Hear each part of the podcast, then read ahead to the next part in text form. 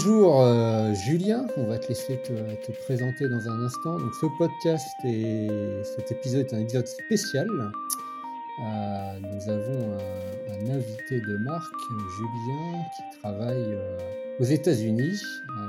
tu es français, tu as immigré aux États-Unis il y a quelques temps. Tu vas nous parler un peu de tout ça et tu travailles évidemment dans le monde de la tech.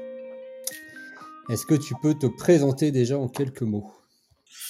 Est-ce que je peux me présenter? Est-ce que ça doit être quelque chose d'assez assez possible pour mes cordes euh, J'ai effectivement émigré aux États-Unis il y a à peu près, il y a à peu près 5 ans. Après, euh, euh, 10 et 15 ans, je ne me rappelle plus exactement le compte, je peux le compte, une quinzaine d'années d'expérience professionnelle euh, en France dans le monde de, dans le monde de l'IT. Euh, à travers ces différentes, différentes expériences du monde de, de, la multinationale américaine, du monde de la euh, grosse PME euh, française euh, en, fort développement. Et puis, l'idée qui m'a toujours trotté dans, la tête de, découvrir le monde.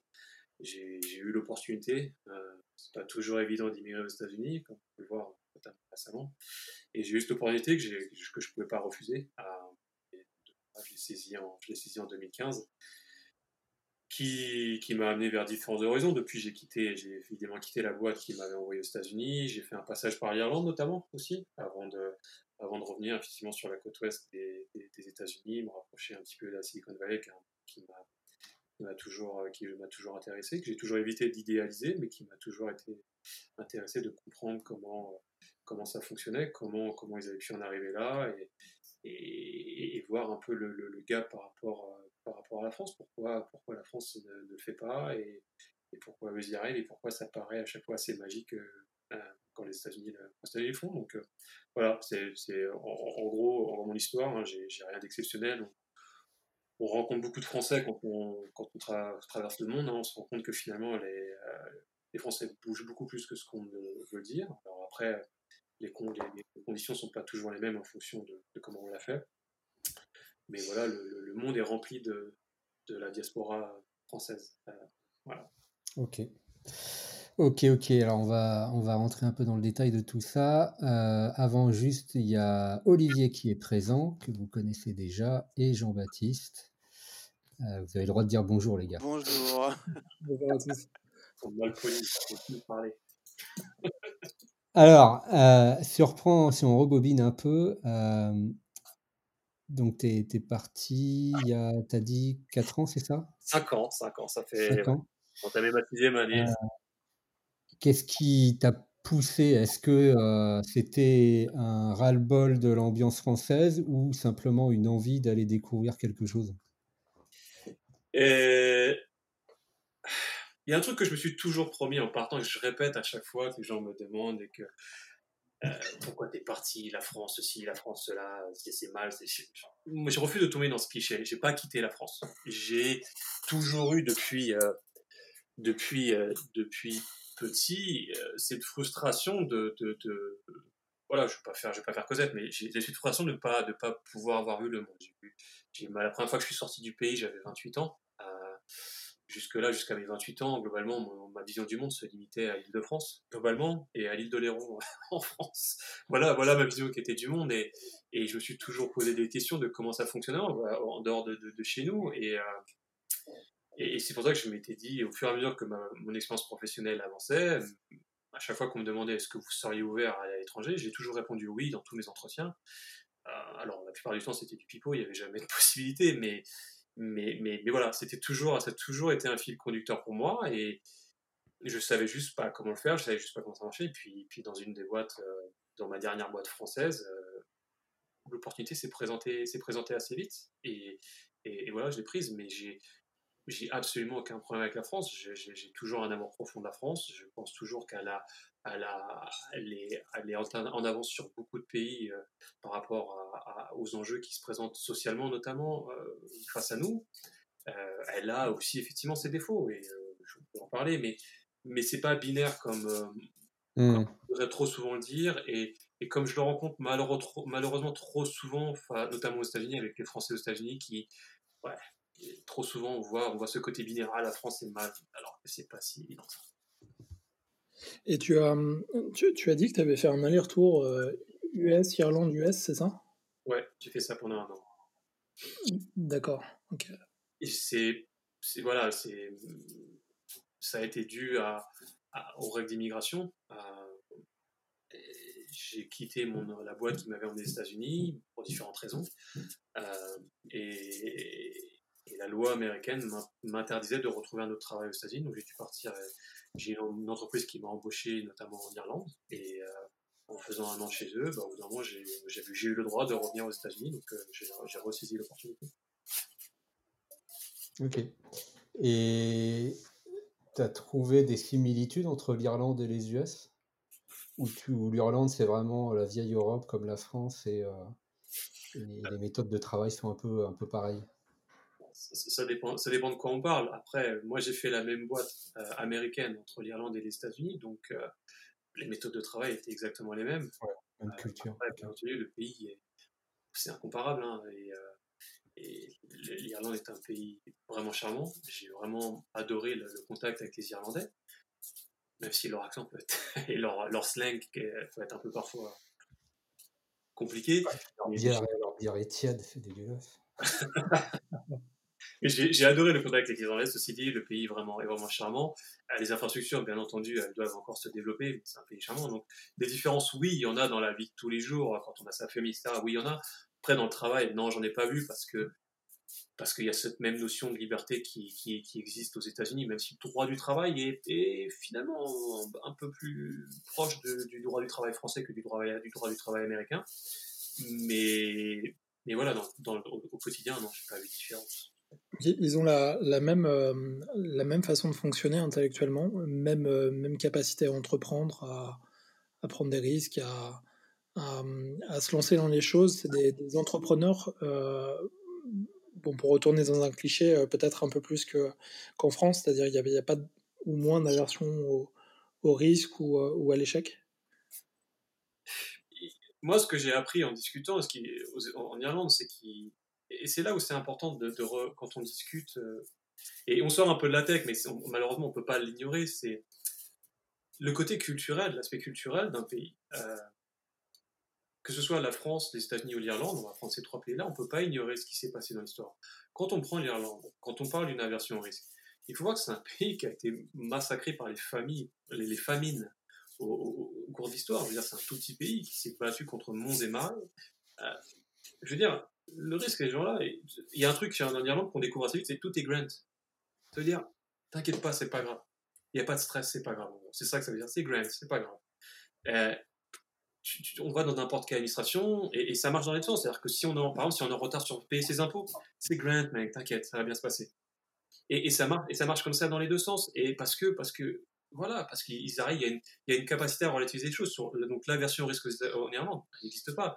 Je veux dire, bon, bien sûr que oui, tout le monde n'a pas, ils ont pas envie d'échouer, mais la version risque, elle n'existe pas parce qu'ils ont tellement traversé de choses dans leur histoire qu'in fine, bon, vas-y, c'est pas grave, ça va le faire. On va, on va essayer et on va voir comment ça se passe. Et, voilà, les États-Unis, c'est un peu pareil. Les États-Unis, c'est guidé par le business. Et c'est un pays qui s'est construit voilà, il y a 200 ans. Les mecs, ils sont arrivés ici, ils n'avaient rien. Sur les, si on prend les.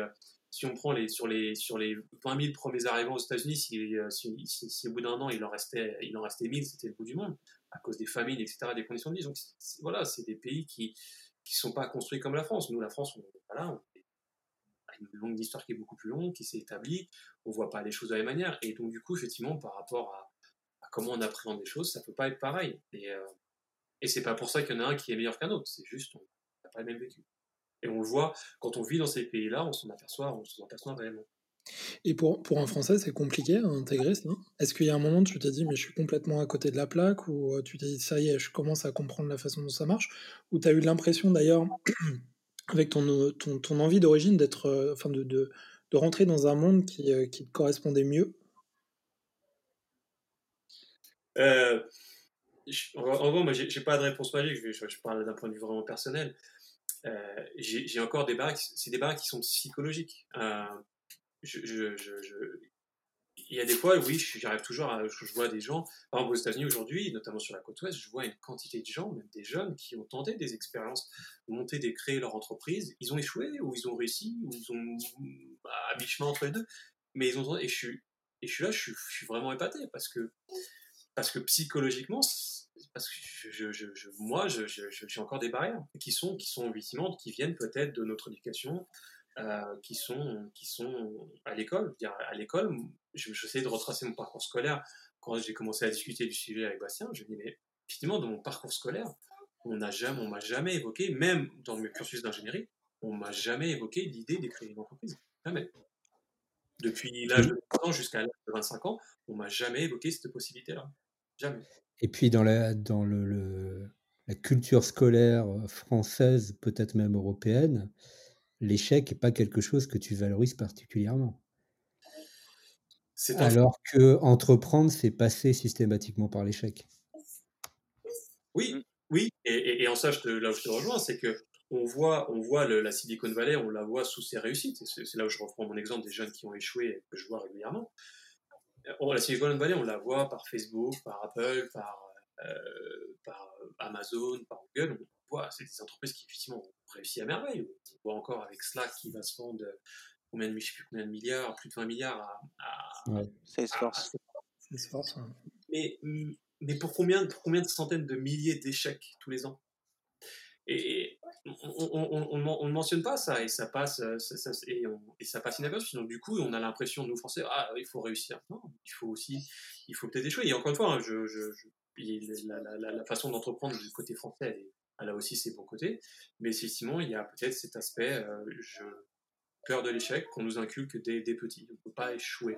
On n'a pas le droit d'échouer.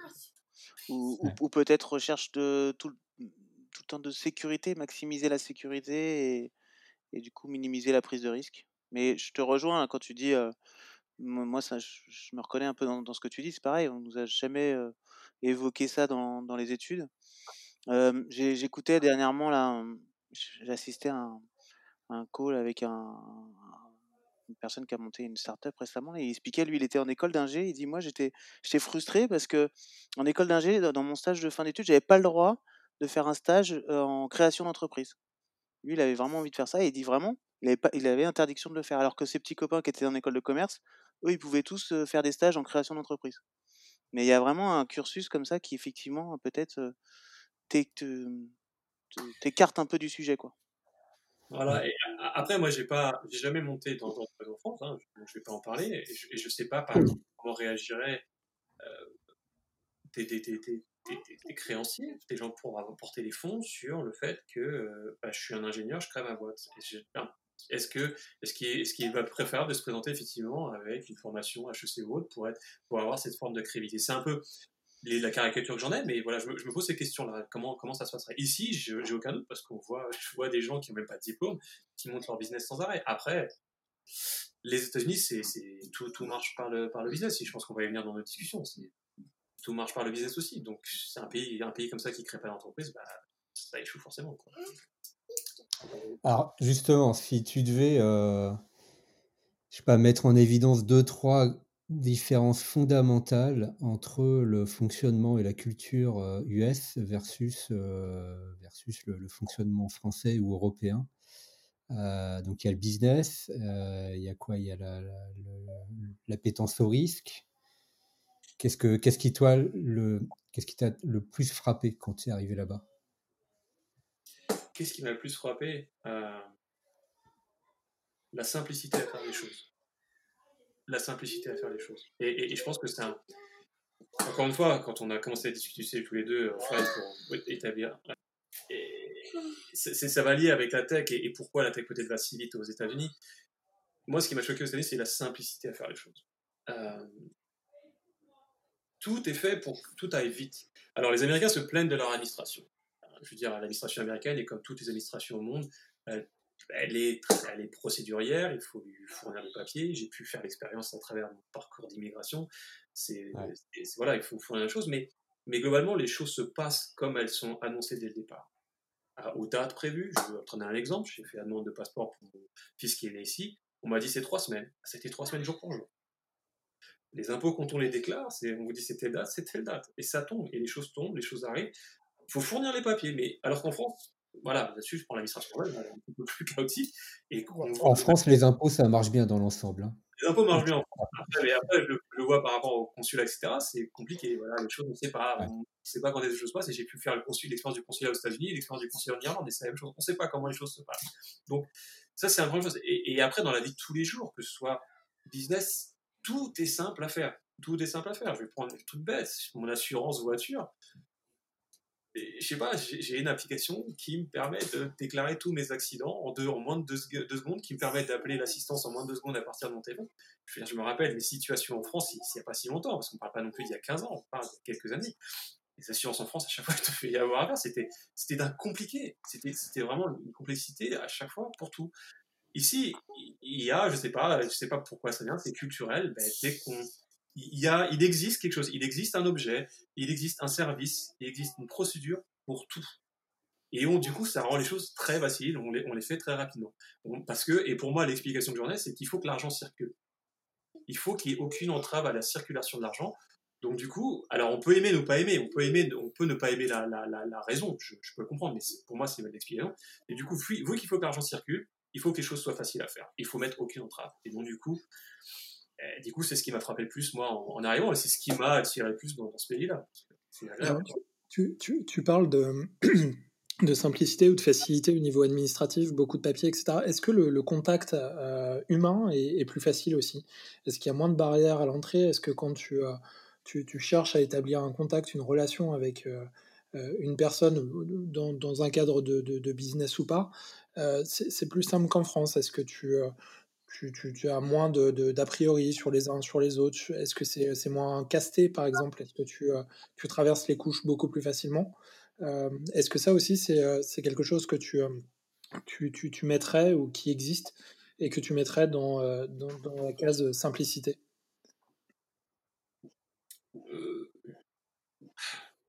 Je ne sais pas si je suis mieux placé pour en parler, mais mais, mais, effectivement, les contacts aux États-Unis sont faciles à établir.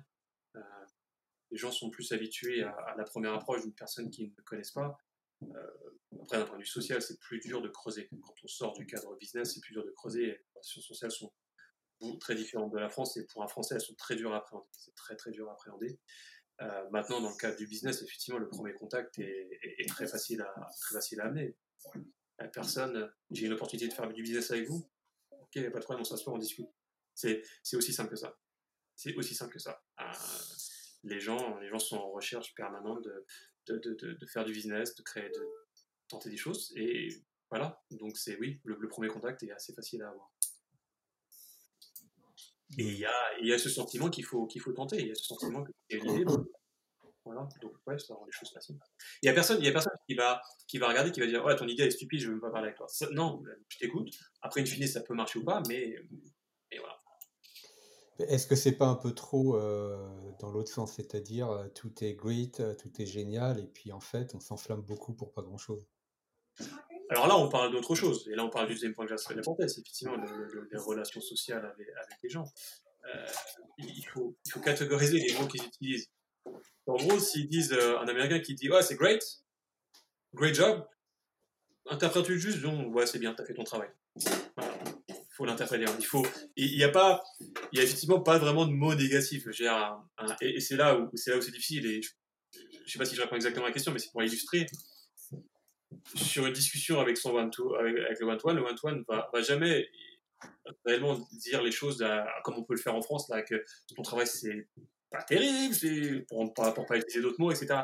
En France, on va être assez direct, comme ça, ce qui va être assez explicite pour l'employé. Des fois, ça peut être mal pris, mais voilà, on est assez explicite. Les, les Américains ne feront jamais ça. Les Américains, le chef ne dira jamais euh, ton travail, il est acheté à la poubelle. Il va faire comprendre d'une autre manière, il va, il va l'amener d'une manière. Et du coup, pour un Français qui n'est pas habitué à ça, il peut, dire, il peut sortir de 135, 121, et dire ah, finalement, je travaille bien en fait. Alors qu'en fait, non. En fait, la, la prestation de son manager, c'est qu'en gros, il ne fait pas du bon travail du tout. Euh, voilà, donc c'est effectivement, et du coup, dans les relations sociales, c'est pareil. On a l'impression que les gens euh, à qui on va parler dès la première fois, c'est nos amis, ils sont super fans avec eux, et ils nous adorent, alors qu'en fait, il n'y a pas de suite. C'est pas qu'ils nous aiment pas, c'est juste. Euh, non, c'est la question que j'allais poser, excuse-moi. Est-ce que tu, tu dirais que les relations sont plus superficielles? Souvent, c'est ce qu'on dit. Est-ce que, est, -ce que tu confirmes ça ou... Non, je dirais pas superficielles. Elles sont parce que superficiel, c'est pour moi, c'est un aspect péjoratif, dans le sens où ça veut dire qu'ils mentent ou qu'en fait, ils sont pas capables de donner leur nom. Ça veut juste dire, ils, ils permettent du coup de, passer une bonne soirée avec quelqu'un que tu n'as jamais vu. Et je trouve ça agréable, je t'ai jamais vu. L'autre fois, je, je vais prendre un exemple. L'autre fois, on était au parc avec les enfants au début de la pandémie. Et, bon, distanciation, etc. Ça faisait quelques semaines que ça démarrait, on savait pas trop où on était. Et, on rencontre au parc, par le biais des enfants, je me mets à discuter avec un monsieur que, je pensais être américain, enfin, en il était américain, mais pas américain. Et, et d'un seul coup, il m'entend parler français, en partie, en partie français avec les enfants, et il me dit, mais vous parlez français Je dis, oui. Il me dit, vous êtes français Et du coup, là, il se met à me parler, il se met à me parler français. Ah, ok. Et alors, ouais, c'est quelqu'un dont sa mère est américaine, son père est américain, et il avait toujours vécu aux États-Unis. Mais... Et, donc, du coup, on discute, et à la fin, il, me dit, bah, au bout d'une heure, il fait, bah, tu veux venir boire une bière à la, maison?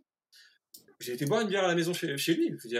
La seule question, c'était, merde, ah, la pandémie, fait chier, est-ce que c'est une bonne idée? Bon, vu que c'était le début, on savait pas trop où on était, on aujourd'hui, je ne le ferai pas à cause de ça. Mais c'était le début, donc on y a été.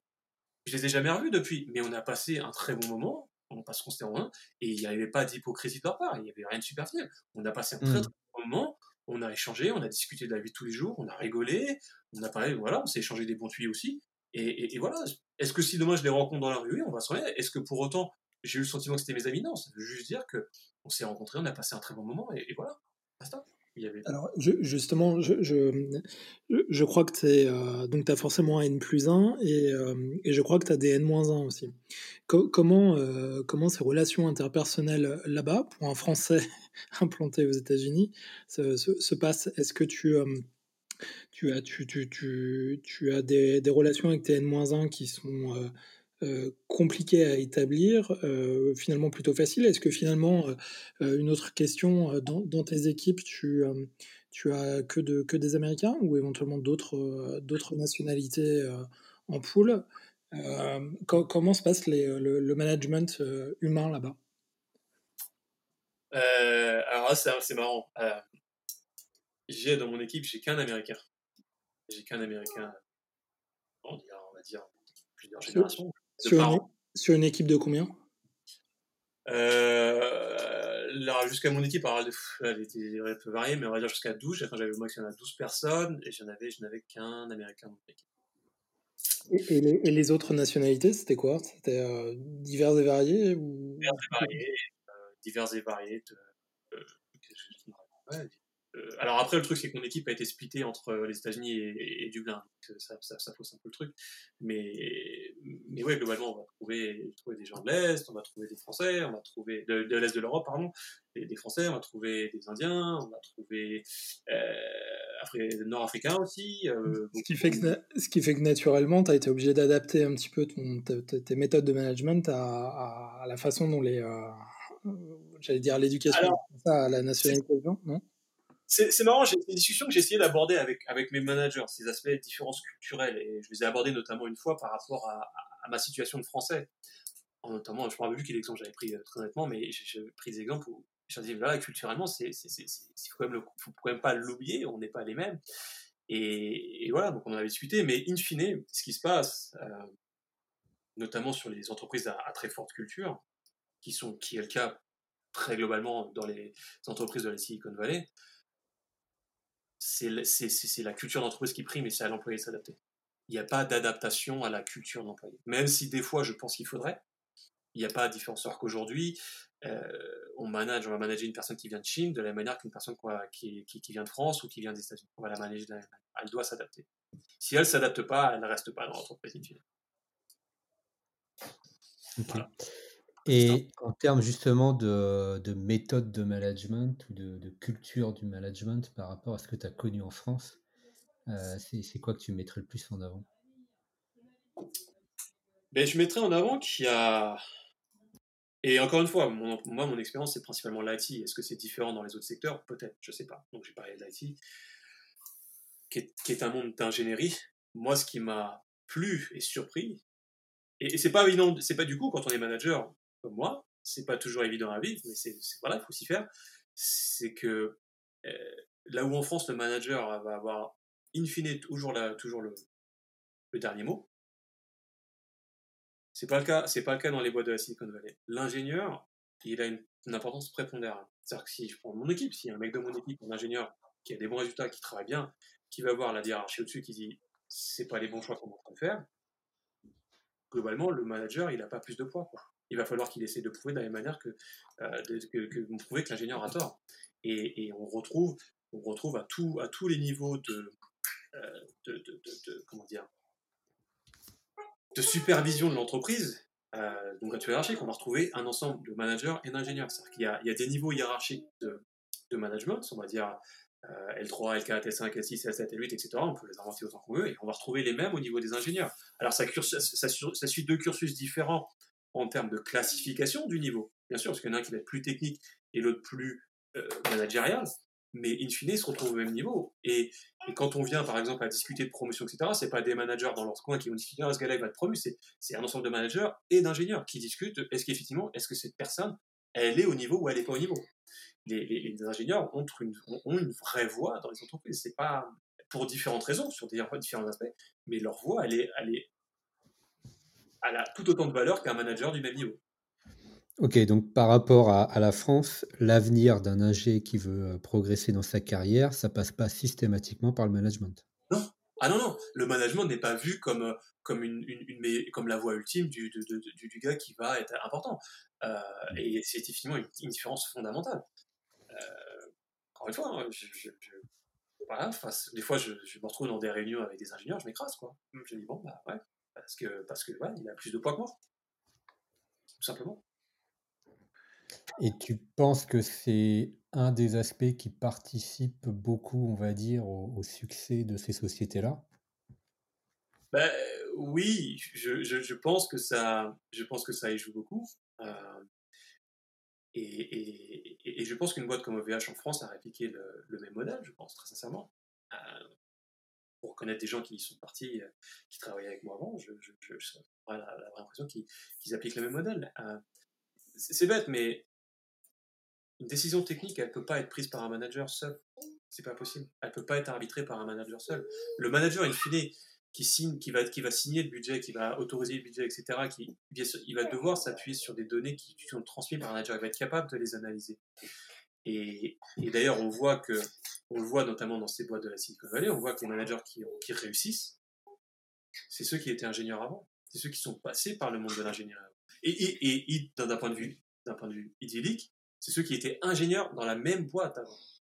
C'est ceux-là qui Un manager qui a jamais fait, qui sort d'une boîte de management pur, qui a toujours fait des managers, dans les boîtes de Silicon Valley, j'en ai pas vu un réussir pour le moment. Pas un seul. Parce qu'il parce qu'il n'a pas ce recul sur la, comment, comment l'analyse technique doit se mm. faire et ce qui est important à, important à retenir. Tu as, l'impression que le niveau est, euh, est haut? C'est-à-dire que euh, dans, dans, les ESN françaises euh, classico-classiques, on a toujours des, des, euh, des, gens un peu moins, un peu moins capés que, que, le bon commercial arrive à placer chez un, chez un client.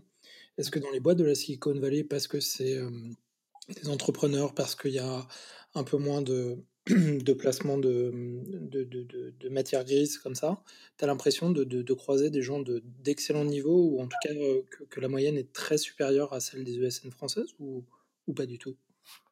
Tu, tu, veux dire les écoles au départ ou... Non, non, les, les, les, profils que tu croises. Est-ce que de, les gens qui sont dans ton équipe, c'est euh, pour toi des, euh, de, de, très très bons techniciens que tu as croisés par exemple assez, assez peu souvent dans les, dans les boîtes françaises Est-ce que tu, tu, trouves que les managers sont de vrais managers comparé à des petits chefs français? Est-ce que, est que tu vois une, différence de, qualité de profil? Alors, je, fais en plus la comparaison entre le, les, gens que tu as croisés et la, France, c'est plutôt, euh, ça peut être aussi euh, entre les, sociétés dans lesquelles tu as évolué et puis, euh, et puis les autres sociétés du sol américain.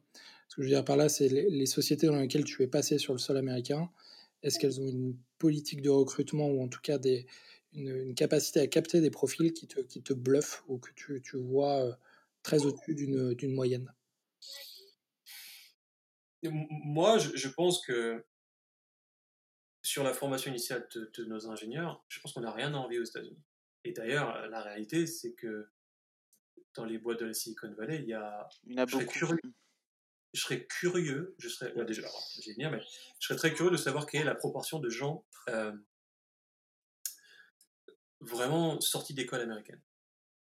Premièrement. si je prends mes équipes, encore une fois, il y en a très peu. Ou alors, euh, ou alors ils ont fini, pour, certains, ils ont fini leur cursus américain, leur, leur cursus universitaire aux États-Unis, ce qui leur a permis d'émigrer aux États-Unis en tant qu'étudiant et ensuite de rester aux États-Unis, parce que la vraie problématique, c'est l'immigration. Du coup, bah, les gens trouvent des biais, etc. Euh, c'est pas, ils trichent pas, mais je veux dire, ils finissent leur truc, mais c'est-à-dire que le gros de leur formation, pas, aux États-Unis au départ. Euh, donc moi, au départ, ce que je pense, c'est qu'en France, on a, on a de très très bonnes écoles. Et, je pense qu'on a les, parmi les écoles actives parmi les meilleures du monde. C'est mon sentiment. Je vais parler pour ma paroisse, je vais faire un peu de pub, je prends l'épita. Ah, je pense qu'elle fait partie des meilleures. Après, on voit 42 qui est parfaitement dans la philosophie. Après, 42, c'est un autre sujet qui peut être. Euh, je, je, je, crois qu'ils malheureusement ils ont fait un peu de copie d'Epita, mais, mais, mais, la réalité c'est que. Polémique bon, ils ont une bonne, une bonne, Bah oui, parce que bon, ils ont créé 42 au départ, ils ont sorti d'Epita, forcément. Euh, ouais, je crois que la, la piscine, c'est un, un concept qui vient de l'Epita. La piscine, c'est un concept d'Epita. C'est Nicolas Sadira qui a, qui a cofondé 42, et il y avait euh, Quam aussi qui, qui, qui, est sorti d'Epita. Ouais, ça vient pas de, ça vient pas d'Epita, la piscine, ça vient de la DGSE. ça dira qu'il n'a pas travaillé à la DGSE. Bah si.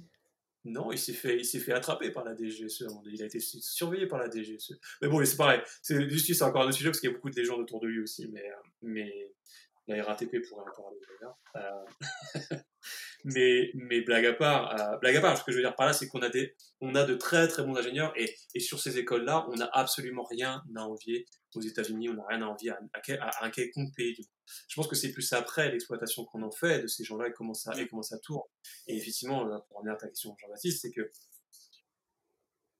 quand j'ai vu comment les gens étaient utilisés en France dans les boîtes où j'étais utilisé, et dans la dernière, je sais pas, c'était pourtant pas si mal que ça, mais il y avait encore énormément de travail à faire. C'est dans, le recrutement, dans le recrutement, comment on recrute les gens. Effectivement, quand on voit à siècle de la veille, il y a une vraie exigence. Ce qui m'a choqué, c'est la barre. c'est la barre qu'on met. C'est-à-dire que les gens que je vais rencontrer en entretien, je vais pas avoir le sentiment de dire Ah putain, ce mec-là, je l'aurais jamais vu en France. C'est pas ce que je me dis. Mais je me dis, on rejette des gens qu'on aurait accepté dans n'importe quelle entreprise en France parce qu'on parce qu'on n'aurait pas eu d'exigence de recrutement. Et on a eu l'occasion d'en parler ensemble il y a quelques années, euh, l'exigence qu'on met, parce que c'est ça qui, qui, qui, maintient, qui va maintenir la culture dans l'entreprise. Et, que ce soit, c'est pas qu'une exigence technique, il y a une exigence technique, il y a une exigence, euh, et une exigence, euh, comment dire, culturelle. Comment, comment l'entreprise. Et quand je dis culturel, c'est pas d'où tu viens, c'est qu'est-ce qui te guide, qu'est-ce qui te fait marcher au quotidien? Qu'est-ce qui te fait marcher au quotidien? Comment tu, comment tu gères les choses? Et, les entretiens, euh, moi je me rappelle des entretiens en France, c'était des grandes généralités faits par des RH. Alors qu'est-ce que vous feriez si euh, vous vous retrouvez dans cette situation? Alors là, si on est un petit peu malin, si on a un peu de psychologie, on invente une réponse qui va plaire à la personne qu'on en face ce soir. Ce qui se passe dans la Silicon Valley quand vous passez un entretien, si on vous demande pas qu'est-ce que vous feriez si, vous c'est, c'est ok, est-ce que vous avez déjà eu cette situation? Qu'est-ce que vous avez fait? Dites-moi dans le détail ce que vous avez fait. Et là, jamais à bullshiter, c'est impossible. Parce qu'il y a un moment donné, vous allez retrouver au bout du mur parce que le mec va aller dans le moindre détail et va dire non, du coup, tu as quelque chose qui colle pas dans ta réponse là. Mais alors, justement, quel, a été ton, ton parcours en, phase de recrutement? Euh, Tu as, passé combien d'entretiens? Euh, euh, Ils avaient quelle forme? Tu as commencé à aborder le sujet, mais quelles questions t'ont été, t'ont été posées? Est-ce qu'on t'a mis dans des situations un peu, un peu infernales pour voir comment tu, tu pouvais t'en sortir? Comment ça s'est passé? C'est pas des situations. franchement, les, entretiens que moi j'ai passés ont toujours été vraiment très fairs. Et, parfois bien plus fairs que certains essayent de faire en France, où on essaie de piéger, où on cherche Ou, ouais, ou, pour le fait d'avoir fait des entretiens en France, ou en avoir passé, ou avoir discuté les RH et, les, RH et d'autres managers pour organiser des entretiens, on, y a des, en France, bizarrement, des fois, on cherche à piéger. Là, on en jamais, clairement, on n'a jamais cherché à me piéger. On m'a posé des questions où, où globalement on me demandait est-ce que tu as eu euh, est-ce que tu t'es retrouvé dans une situation par exemple où euh, euh, je sais pas moi où, tu avais un service qui était un, une application qui était plus qui était totalement indisponible et, que du coup ben, il fallait que tu expliques au client et, que tu allais faire la part. Qu'est-ce que tu as fait explique-moi je, je, simplifie un peu la question mais, mais voilà l'idée c'est du coup explique-moi les étapes que tu as suivies pour bah, non seulement tenir au coin ton client et ensuite réparer ton truc et étape à suivre. tu, on démarre, au départ, on va démarrer à level sur, sur, la, le niveau de la réponse et puis petit à petit, bah, il y a des questions follow-up qui disent Ok, alors tu me parles de ça, comment tu as fait par ça? Mais à quel moment tu l'as fait? Et pourquoi tu n'as pas fait ça? Alors pourquoi tu as fait ça? Simplement expliquer. Il n'y a pas de piège, il n'y a jamais de piège. Explique-moi. Et à un moment donné, ce que cherche à détecter l'intervieweur, le, c'est globalement, pour son interview, on lui a confié une mission. On lui a demandé de tester soit des aspects techniques, soit deux, trois aspects culturels liés à l'entreprise. L'entreprise, elle a une culture bien définie, et on lui demande de tester ces aspects-là. Et il n'y a rien de secret. Hein. Je veux dire, vous allez aujourd'hui sur n'importe quel site internet, vous allez trouver euh, comment Google fait ses entretiens, comment Apple fait ses entretiens. Ça se trouve facilement. Hein. Et on trouve même des exemples de questions, par exemple. Parce que c'est pas tant à la question que ça tient, ça tient à la réponse. Et, et du coup, euh, et, du coup, voilà, c'est petit à petit sur ces questions-là où l'intérieur va détecter si effectivement il y a, un gap par rapport à un aspect culturel et par rapport à ce que, comment vraiment, dans son passé, l'employé a réagi. Voilà, c'est comme ça qu'on détecte. Mais ce qui, fait que dans ces entreprises-là, il, y a un sentiment d'appartenance euh, ultra exacerbé parce que euh, on a recruté des, euh, des, gens comme nous et on les a baignés dans un environnement qu'on a, créé et qu'on dans lequel ils se sentent bien. Euh, est-ce qu'il y a, il y a, il y a ce, cette notion-là du euh, on est un peu tous, un peu tous capés et, et, on, partage, on, partage, tous à peu près la même culture, en tout cas la même, philosophie? Je dirais pas un sentiment d'appartenance. C'est pas des sectes, c'est pas, c'est pas genre je suis de telle entreprise et, et cocorico, ouais, c'est ça. On peut le trouver, bien sûr que oui, on peut le trouver voilà, j'ai envie de défendre. Ça, peut se trouver globalement. Moi, je l'ai pas vécu. Là où je suis, euh, je, ne l'ai pas, je l'ai pas vécu. Par contre, ce qu'on vit beaucoup, beaucoup c'est effectivement il y a, il y a une base culturelle qui est partagée et qui est, qui est un peu, qui devient notre ADN en fait. Ça devient notre ADN. On réagit comme ça. Face à une situation donnée, on va tous réagir de la même, de la même manière. On va tous réagir de la même manière. C'est une situation que ce soit technique, que ce soit organisationnelle, on va tous avoir la même réaction et normalement on va tous plus ou moins avoir la même, la même façon de penser. Ce qui fait que, voilà. c'est ce qui fait qu'on sait que bah, si un tel vient de, de, telle boîte, on sait que globalement il va avoir cet, cet aspect-là ou il va avoir cet aspect-là. Et est-ce que ça détruit pas un peu de, de richesse, cette euh, homogénéisation de, de la culture, des comportements? Non, non, euh, parce que euh, parce que, parce que justement, le, le, le, ce qu'on appelle le ownership, le, le, le comment dire, responsable est, est, encouragé. Le ownership est par, est par, et le fait de, de remettre, de, de, jamais accepter le statu quo. C'est que c'est pas des choses qui disent attention, techniquement, tu vas devoir toujours faire ça ou euh, je t'interdis de ne pas penser comme moi. C'est pas ce qu'on dit. Mm. C'est on dit il y, a un cadre qui, te, qui justement t'incite à, à, refuser le statu quo refuser le statu quo, à accepter. Après, voilà, il y a, des valeurs. C'est-à-dire que, on va prendre Apple, par exemple, Apple, ils ont, ils ont une, volonté claire de fournir des applications qui soient faciles à utiliser, qui émettent beaucoup. C'est un secret pour personne. C'est le design qui compte pour eux. Le design compte pour eux, ils vont le mettre en avant et, c'est là-dessus qu'ils travaillent. Donc le design a une, importance primordiale sur, sur la, culture de l'entreprise. Et on voit dans tout ce qu'ils font, que ce soit de, de, la réalisation d'une keynote, de la réalisation d'un produit, c'est fondamental. Si on prend une entreprise comme Amazon, ce qui est clé pour Amazon, c'est la relation client, c'est comment le client passe avant tout. Euh, le, client est présent dans chaque décision qui est prise. Et il est hors de question, il y a un incident chez Amazon, c'est, c'est, faut le résoudre. Il y a pas, il y a pas, on, ne déroge pas. On laisse tout tomber et on résout. Il est hors de question que le client soit impacté par quoi que ce soit. Euh, Facebook a une autre philosophie, Google va avoir une autre philosophie, Slack a une autre philosophie, euh, Netflix a, Netflix a la sienne c'est ça qui est prépondérant, qui, va, qui donne une ligne conductrice. Mais après, chaque ingénieur doit amener sa, doit amener sa part, chaque ingénieur doit amener sa part et, refuser ce statu quo pour sans arrêt être meilleur, meilleur. il y a un refus du vers le bas. C'est pour ça que les recrutements, on recrute, à chaque fois, on recrute un mec, la, la prochaine fois, pour le même niveau, on va essayer de recruter un mec qui est meilleur que lui. C'est comme ça que ça marche. Mais ça t'est arrivé, toi, de défendre des positions qui soient pas, dans, pas tout à fait ou, complètement pas dans la ligne et de, te faire bouler, euh, euh, ou en tout cas de ne pas avoir la place de défendre ta, ta, position, euh, qu'elle soit argumentée ou, pas d'ailleurs. J'ai défendu des positions qui n'ont pas été acceptées, j'ai défendu des positions qui ont été acceptées. et c'est jamais fait comme j'ai pu le voir en France dans le conflit. Jamais. C'est fait à partir du moment où, où soi-même on n'est pas dans le conflit. Si on arrive, on est dans le conflit, les gens ont un conflit. Mais il n'y a pas alors il y a de la politique, il y a toujours un peu de politique dans les entreprises, c'est inévitable, mais, mais elle reste assez limitée, euh, surtout à des niveaux, à des niveaux quotidiens. Je veux dire, tant qu'on n'est pas, pas si, à level, globalement, ça reste assez limité la, politique. Euh, donc, euh, Donc on est, on est juste sur de la donnée. C'est fondamental. C'est tout, tout part de la donnée. Ok, as une position, montre-la moi. Par les faits, par les données, par des métriques, par une démonstration bien, aboutie, et il n'y a pas de problème.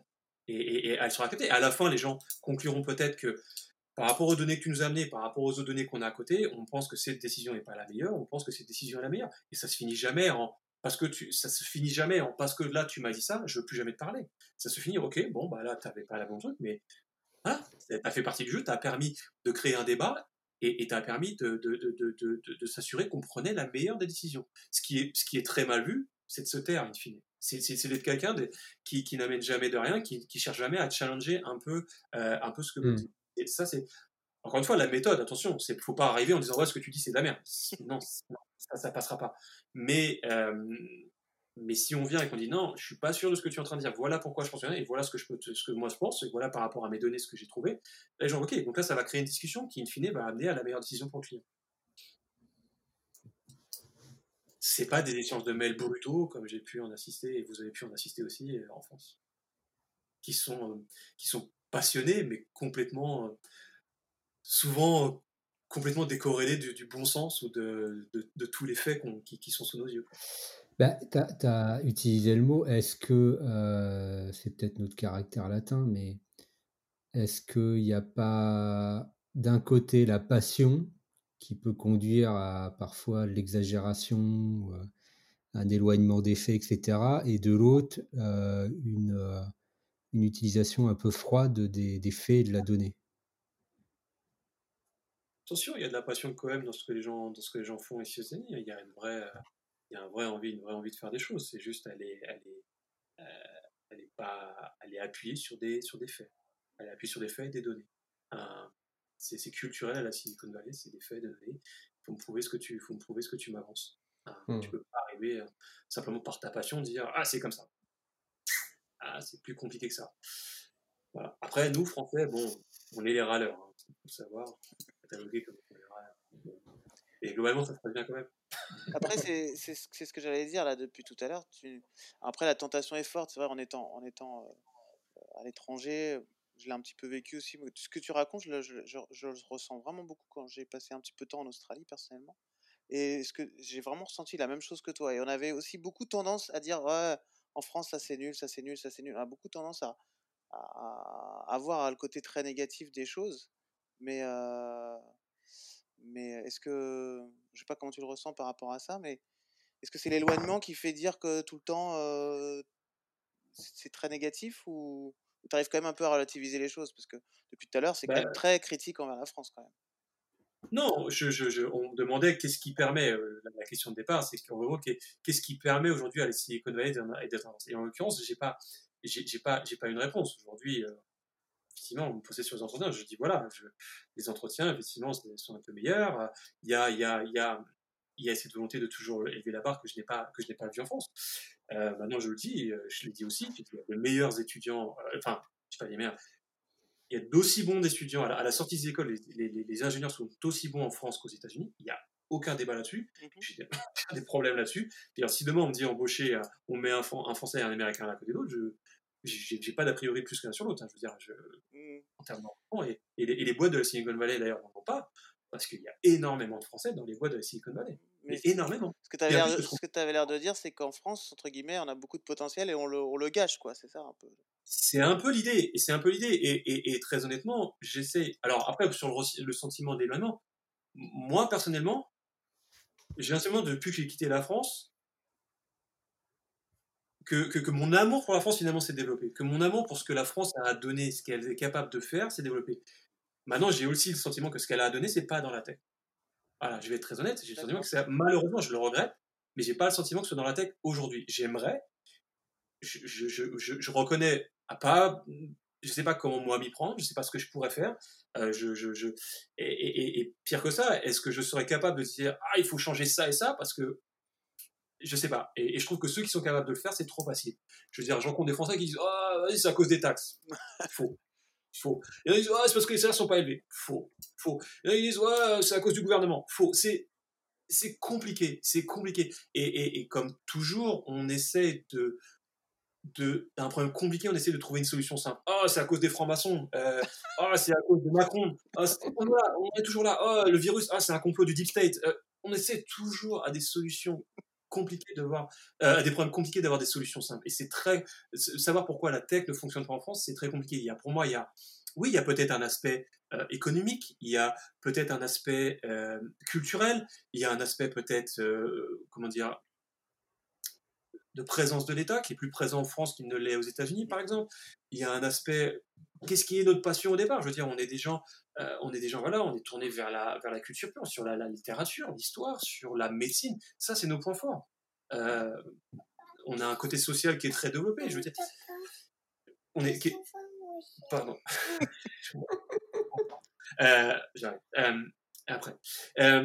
Et, donc ça, voilà, c'est des aspects qui sont, qui, sont très, qui sont très forts à la France et, et la tech ne l'est pas. Est-ce qu'on ne peut pas? Je sais pas. Je veux dire, je vois OVH et, et, là je vais bien à mon second point sur le fait que c'est pas si c'est pas si simple que ça. Je veux dire, OVH, c'est à tout ce qu'il faut pour rivaliser avec un Google, avec Amazon sur l'aspect euh, sur l'aspect cloud, je m'entends.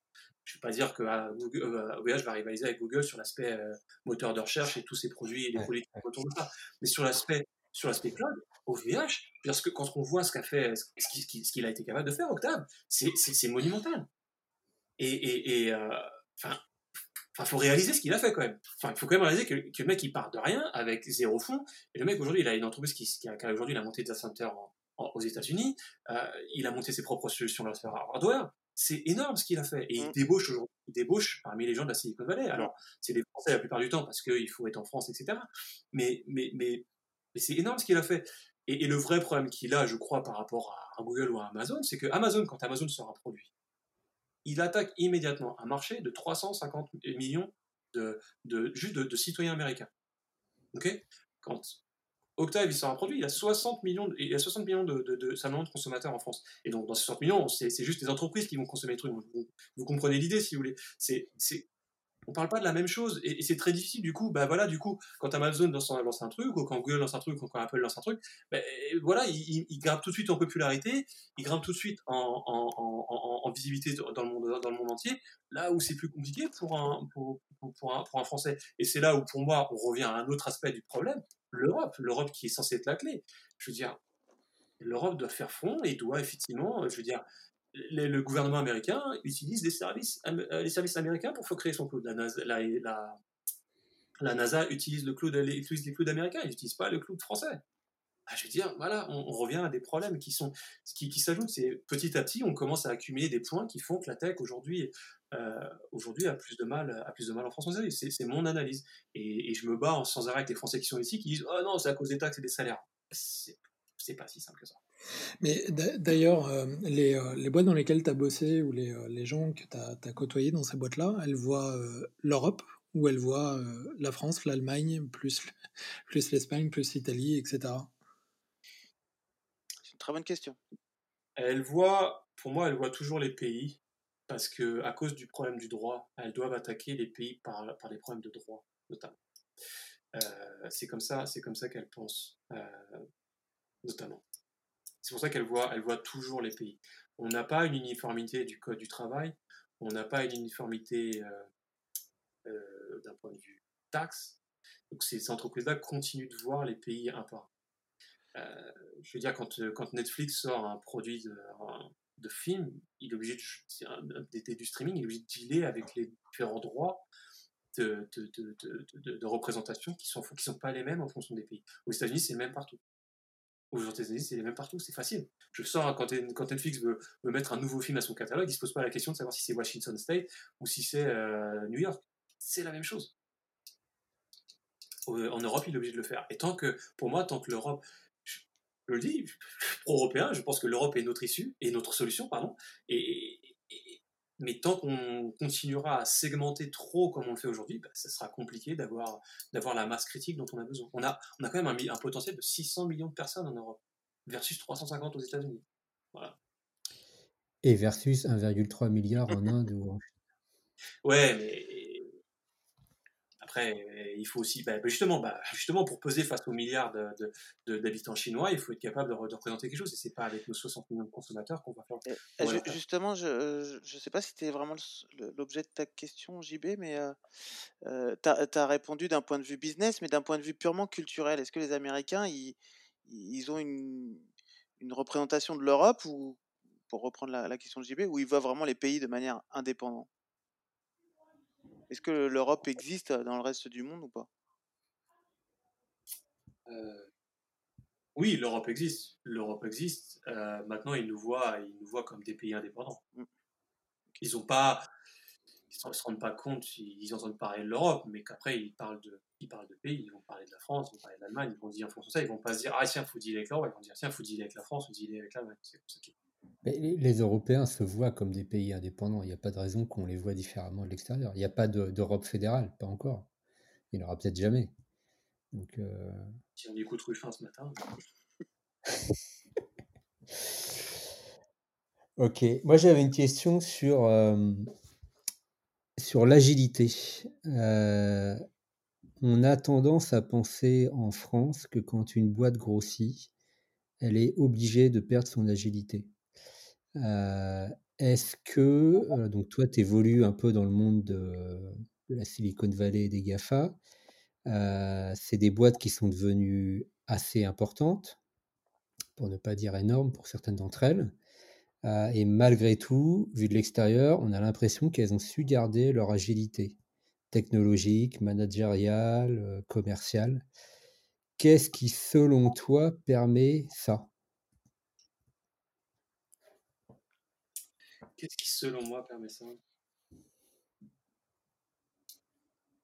Euh, Je dirais que c'est c'est culturel, il faut avancer. Il faut avancer parce que, parce, que, parce que rester sur place, c'est mourir en fait. Euh, et, c'est vrai que les cycles de décision sont très rapides. Euh, on avait travaillé ensemble, Bastien, à l'époque, hein, sur des problématiques d'investissement pour l'entreprise. Et en six mois, sept mois, pour sortir un petit peu d'argent, pour prendre une décision technique ou organisationnelle. Euh, dans la Silicon Valley, ça se prend en deux semaines. Voilà. Euh, je veux dire, on pas, euh, quand la personne vient avec les données et explique, euh, c'est oui ou non, c'est oui ou non très rapidement. Il n'y a pas de, a pas de six mois d'aller-retour pour dire ah oui peut-être, ah oui mais je sais pas, attends faut que je réfléchisse, ah ouais mais il y, a un tel qui est, faut que ça plaise à un tel. Ah, non, tu m'as amené les données. Si ton investissement est économiquement viable, si tu as un plan, etc derrière, on prend, on la décision, on, avance ou on n'avance pas. Euh, il y a des réorganisations tous les gens, les gens acceptent de, casser les organisations, c'est pas, mal vécu. En France, quand on, prend peut-être trop de temps à, réorganiser les entreprises, ce qui fait qu'on installe les gens dans un certain confort, et donc du coup, euh, ben, une fois que les gens sont en place, ben, ça bouge plus, ça bouge plus, ça se remet plus en cause. Euh, moi, j'en suis dans, je, suis suis à presque 4 ans dans la même dans la même, euh, dans la même entreprise. En 4 ans, j'ai vécu, j'ai vécu trois réorganisations de mes services. C'est comme ça, les, les équipes vivent, euh, les équipes vivent, les équipes changent euh, en fonction de, des projets qui arrivent. on ne on se dit pas, tiens, je vais faire un truc, ça va durer des années, et puis, ah, il y a ça qui vient, bon, c'est pas grave, j'ignore. Non, on s'adapte, les, entreprises s'adaptent très vite à la situation. Euh, que ce soit d'un point de vue technique, que ce soit d'un point de vue financier, que ce soit d'un point de vue nombre de ressources humaines, les gens, les, trucs s'adaptent, les, les, entreprises s'adaptent très vite. Il y a, on, est en permanence, ce sont des, il y a une volonté au niveau management de, toujours rester en veille sur, ok, est-ce qu'on est toujours organisé comme il faut pour adresser le problème? Et, je pense que c'est pour ça que, je pense que c'est pour ça que, Donc, ils n'ont pas peur de, casser euh, une situation établie, un statu quo, euh, des, privilèges, etc., etc., pour s'adapter à, une, situation qui évolue. Exactement. Euh, Exactement. Est-ce que c'est quand même très lié à la, culture du risque et le risque ultime, c'est la mort de l'entreprise. Tu disais, on met deux semaines pour décider un investissement. Euh, si, euh, si l'investissement, il peut en avoir, un, il peut avoir un impact potentiel euh, significatif sur l'entreprise. Est-ce que c'est aussi rapide ou est-ce que là, on va être beaucoup plus prudent et, et, peut-être parfois un peu trop? Je, je, je, faisais référence à autre chose qu'on a pu faire ensemble, Bastien, parce qu'on travaille ensemble un petit peu, mais Bien sûr que oui, si tu parles du rachat d'une entreprise à 28 milliards de dollars, bon, la discussion va être un peu plus longue. Mais même, mais même là, mais même là, on peut s'apercevoir que combien de deals se font comme ça aux États-Unis et combien de deals vous avez vu comme ça en France Admettons qu'on ne parle pas de 28 milliards. On parle d'échelle, je sais pas, de quelques milliards d'euros. Combien de. C'est quand, quand le dernier en France? C'est quand? Il n'y en a pas. Il y en a, il y en a où j'ai pas, j'arrive pas à savoir. Ça, et on voit de tout à chaque fois qu'on discute de rachat, à chaque fois ça devient compliqué. Euh, après, peut-être parce que l'État est impliqué, c'est peut-être ça qui complique les choses. Mais, mais, voilà, le, le, mouvement, il n'y a, pas de mouvement permanent. Euh, et donc oui, si on parle de, plusieurs milliards d'investissements, ça va prendre un peu plus de temps, mais même là, c'est plus rapide. Maintenant, si on parle d'investissement de quelques... c'est vrai qu'à l'échelle de Lighton Valley, c'est quelques centaines de milliers de dollars, ça représente pas grand-chose, je crois qu'il dire. Mais, euh, mais, mais même, même les, délais sont de manière générale très très très courts. Et après, tu peux, tu peux, tu vois, et, c'est là où je pense que nous Français, on est, on voit pas les choses de la même manière. C'est-à-dire que tu vois, on le sent bien dans ta réponse, c'est de dire ah ouais, mais attention, là tu me demandes de faire une décision, mais ma décision peut tuer l'entreprise. C'est vrai. Je peux prendre une décision qui pourrait mettre l'entreprise dans dans une mauvaise posture. Mais tu t'es jamais posé la question de si je prends pas cette décision, je vais laisser mon entreprise dans la merde en fait on, se, on peut se dire, j'ai jamais vu ça en France. À chaque fois, effectivement, la réflexion que j'ai vue dans la discussion en France, c'était Ah, mais attends, si on fait ça, on se met ça. Oui, mais si je la fais pas, qu'est-ce que, dans, quelle situation on reste? Ouais, d'accord. Je te pose la question parce que pour moi, c'est ce qui différencie principalement une start-up d'une boîte normale. Une start-up, elle accepte le risque de sa propre mort parce que ça fait partie, entre guillemets, de, ses conditions de fonctionnement à partir du moment où tu acceptes le risque ultime, c'est-à-dire le risque de ta propre mort, tu acceptes le risque d'une façon générale. Et donc, tu peux aller plus vite, tu peux prendre plus de risques, euh, tu, peux, euh, tu peux passer euh, par des raccourcis dans certains cas, etc., etc. Une entreprise du 440, elle n'accepte pas sa propre mort parce qu'elle sait que ça peut avoir un impact significatif sur la population, ça peut avoir un impact politique, ça peut avoir plein plein d'impacts. La question que je me pose, c'est est-ce que aujourd'hui un Google, un Apple, un Amazon a, cette conscience-là et est-ce qu'elle ça la tétanise au même niveau que ça pourrait tétaniser une entreprise du 440 Non, et je pense que ça n'existe pas aux États-Unis. C'est un, un, truc fondamental. C'est-à-dire que, encore une fois, c'est culturel, je pense quelque part, à l'histoire du pays, etc. Tu me dis, une entreprise du CAC 40 peut, peut mourir, avoir un impact. Mais ce qu'il faut comprendre, c'est qu'une entreprise, elle est vouée à mourir. c'est mon analyse à moi, elle est vouée à mourir. Ah non, d'accord, d'accord. On prend, on prend Netflix. On prend Netflix. Netflix, Netflix c'est quoi au départ? C'est des gens qui louent par courrier des cassettes vidéo. Si on suit ce raisonnement-là, ah ouais, mais attention, si je meurs, alors on va relayer le problème, mais ah, mais si je fais rien, mais les gens, je vais plus pouvoir leur louer des cassettes vidéo. Oui, mais en faisant les investissements que tu as dû faire qui étaient risqués, qui à un moment donné pouvaient, être, pouvaient effectivement amener à la perte de, ton entreprise, au final, tu as aujourd'hui créé le, le, leader mondial du streaming qui est aujourd'hui la façon dont tous les gens consomment, consomment le, pardon, le, la vidéo, les films. Voilà, c'est aussi simple. Donc en France, tu fais, c'est peut-être, peut-être pour ça que la tech fait peur, on l'adopte pas parce que effectivement c'est un changement de, c'est un changement de paradigme, on change de monde, on change de, et ah, je sais pas comment l'aborder, ah, j'ai pas trop envie d'y toucher, j'ai pas envie de finalement de déstabiliser. Mais si tu te déstabilises pas toi-même, tu vas, tu vas laisser les autres te déstabiliser. Tout le monde se plaint d'Amazon. Je on peut débattre d'Amazon bien ou mal ou pas. La réalité, c'est que rien n'empêche à une personne de créer un business. Et bah ouais, bah, plutôt que, plutôt que d'avoir laissé faire Amazon, pourquoi il n'y a pas eu d'entreprise française qui s'est créée pour créer l'Amazon française? Et du coup, on a laissé Amazon déstabiliser les commerces français, alors que les commerces français auraient pu prendre leur destin Parce que c'est inévitable, le changement est inévitable. Moi, je suis conscient que le métier que je fais aujourd'hui, il va pas dire à vitam aeternam.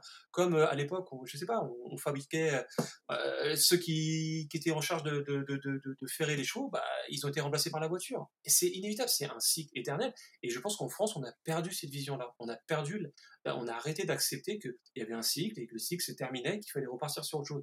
Et il faut qu'accepter que les entreprises changent. Il faut qu'elles changent de, monde à un moment donné.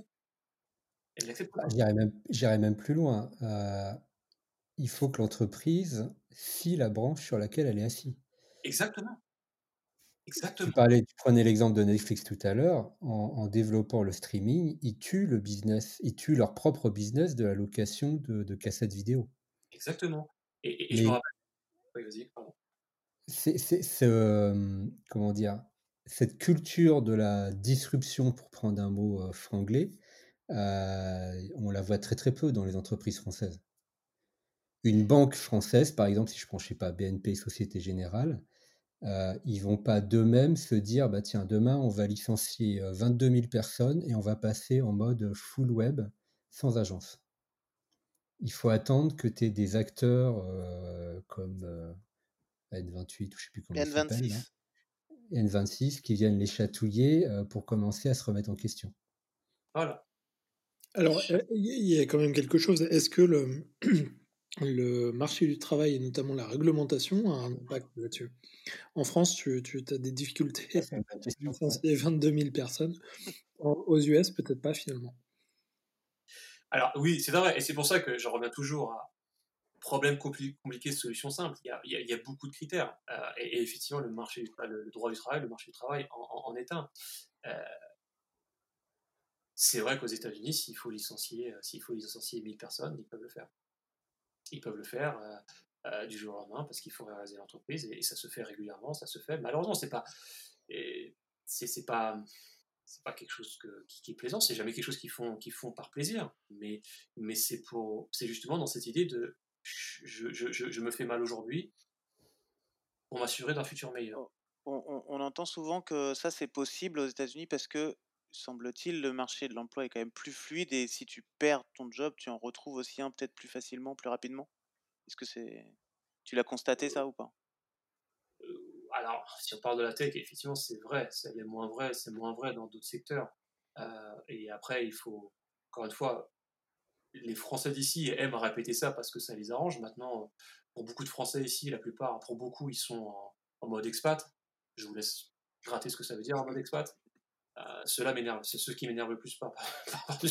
Cela, je peux pas, j'ai du mal. Euh, ben, en fait, c'est pas que j'ai du mal avec l'expat, j'ai du mal avec l'expat qui, avec l'expat, qui donne des leçons. Euh, j'ai du mal avec celui-là.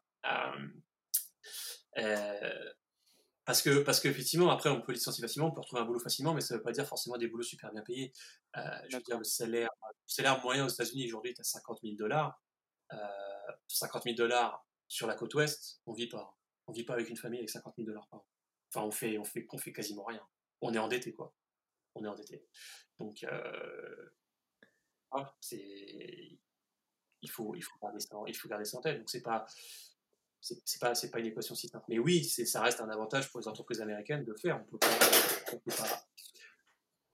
peut pas, peut le nier. Tout à l'heure, on a parlé de recrutement, on a parlé de de, d'employés, de, salariés.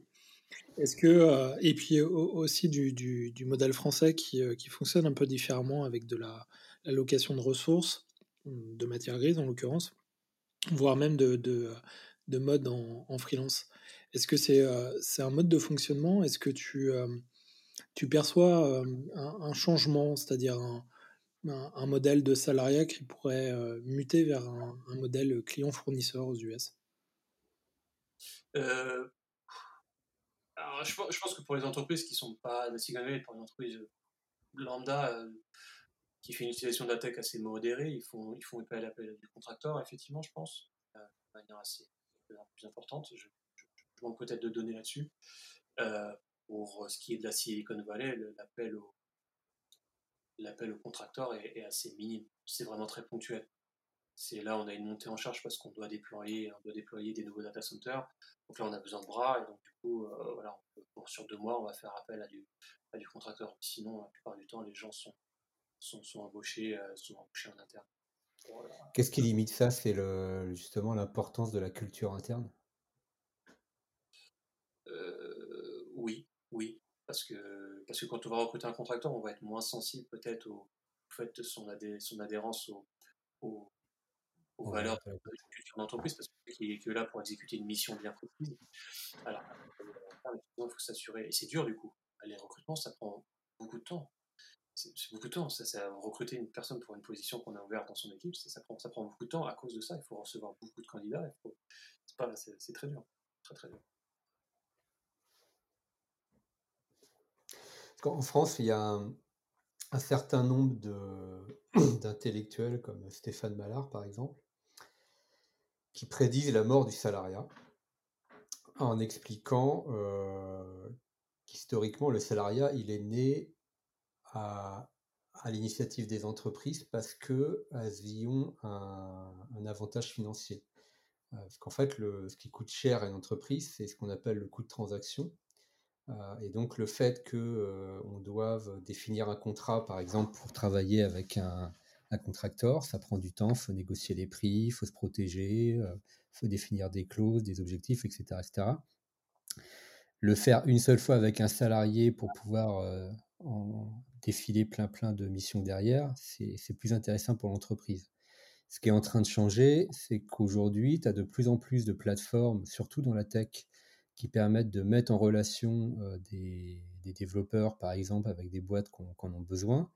Et ces, plateformes-là vont se charger de, euh, réduire au strict minimum le, le, coût de transaction. Elles vont générer les contrats elles-mêmes, elles vont servir de, de, tiers de confiance euh, sur le paiement des prestations, etc. etc. Euh, mais cette prédiction, elle s'appuie effectivement sur une hypothèse que euh, l'entreprise, elle va simplement chercher une compétence pour une mission très spécifique. Euh, et, ça veut dire qu'on met complètement de côté cette notion de, culture d'entreprise et, d'adhérence à la culture. Donc la question, c'est est-ce que c'est vital pour devenir aujourd'hui Google ou Apple? Ou est-ce qu'on pourrait fabriquer demain un Google ou un Apple ou un Amazon uniquement en pilotant intelligemment des contracteurs quand on en a besoin pour aller chercher la meilleure compétence au moment où on en a besoin? Moi, je ne vais pas prétendre que c'est tout. Donc, je ne sais pas. Je, vais juste donner mon opinion actuelle. Je, pense que ce qui fait une grosse partie de la réussite des gens de Silicon Valley, c'est qu'ils ont une vraie culture et, je pense que c'est, je, pense que c'est, ouais, je, pense que que ce soit Google, Netflix, Amazon, je pense que ce qui fait, ce qui, ce qui fait qu'ils réussissent, c'est ça, parce que c'est comme ça qu'ils, c'est comme ça qu'ils maintiennent la qualité de service, c'est comme ça qu'ils maintiennent l'implication des employés, c'est comme ça que les employés se sentent vraiment impliqués dans ce qu'ils font, euh, c'est comme ça qu'ils se sentent récompensés aussi. Euh, c'est comme ça qui ça permet de mesurer la performance, c'est-à-dire qu'on a, on a un vrai référentiel. Est-ce que tu fit ou fit pas? On te garde, on te garde pas en fonction de ça si tu fites pas dans la culture, on te garde pas et tu, comme ça, tu es sûr. Est-ce que si demain tu fais appel à n'importe qui, le piloter intelligemment, je veux dire, c'est quoi piloter intelligemment? Sur quels critères? Et je, pourquoi pas, je veux dire, prends l'idée générale. Quels sont, quels sont les critères de piloter intelligemment? C'est pour ça que c'est difficile de donner une réponse oui ou non. Moi, aujourd'hui, ce que je vois, c'est que la culture permet de, de, de, piloter sur les critères bien donnés. C'est-à-dire qu'il soit salarié mmh. direct ou qu'il soit extérieur, il y a des critères bien définis de comment je pilote mes, de comment je pilote mes, euh, mes employés. Alors maintenant, en fait, la différence entre l'employé et la personne externe, ce qui change, c'est juste sa relation administrative l'entreprise. Donc si tu gardes cet aspect culturel et que tu t'assures que les gens que tu recrutes et que tu rémunères, et que tu vas les rémunérer en fonction de leur adhésion à ces valeurs-là, et dans, la réalisation de leur, de, leur travail au quotidien, dans ce cas-là, oui, ça peut marcher, c'est la même chose. Tu changes juste la relation administrative. C'est-à-dire qu'au lieu d'avoir un contrat. Alors en l'occurrence, aux États-Unis, on n'a pas de contrat. On a une feuille A4 qui décrit euh, deux, trois conditions, mais c'est pas un contrat. C'est, une relation at will. Voilà, juste pour le, détail, il n'y a pas de contrat aux États-Unis. Euh, et, mais voilà, c'est juste une relation administrative.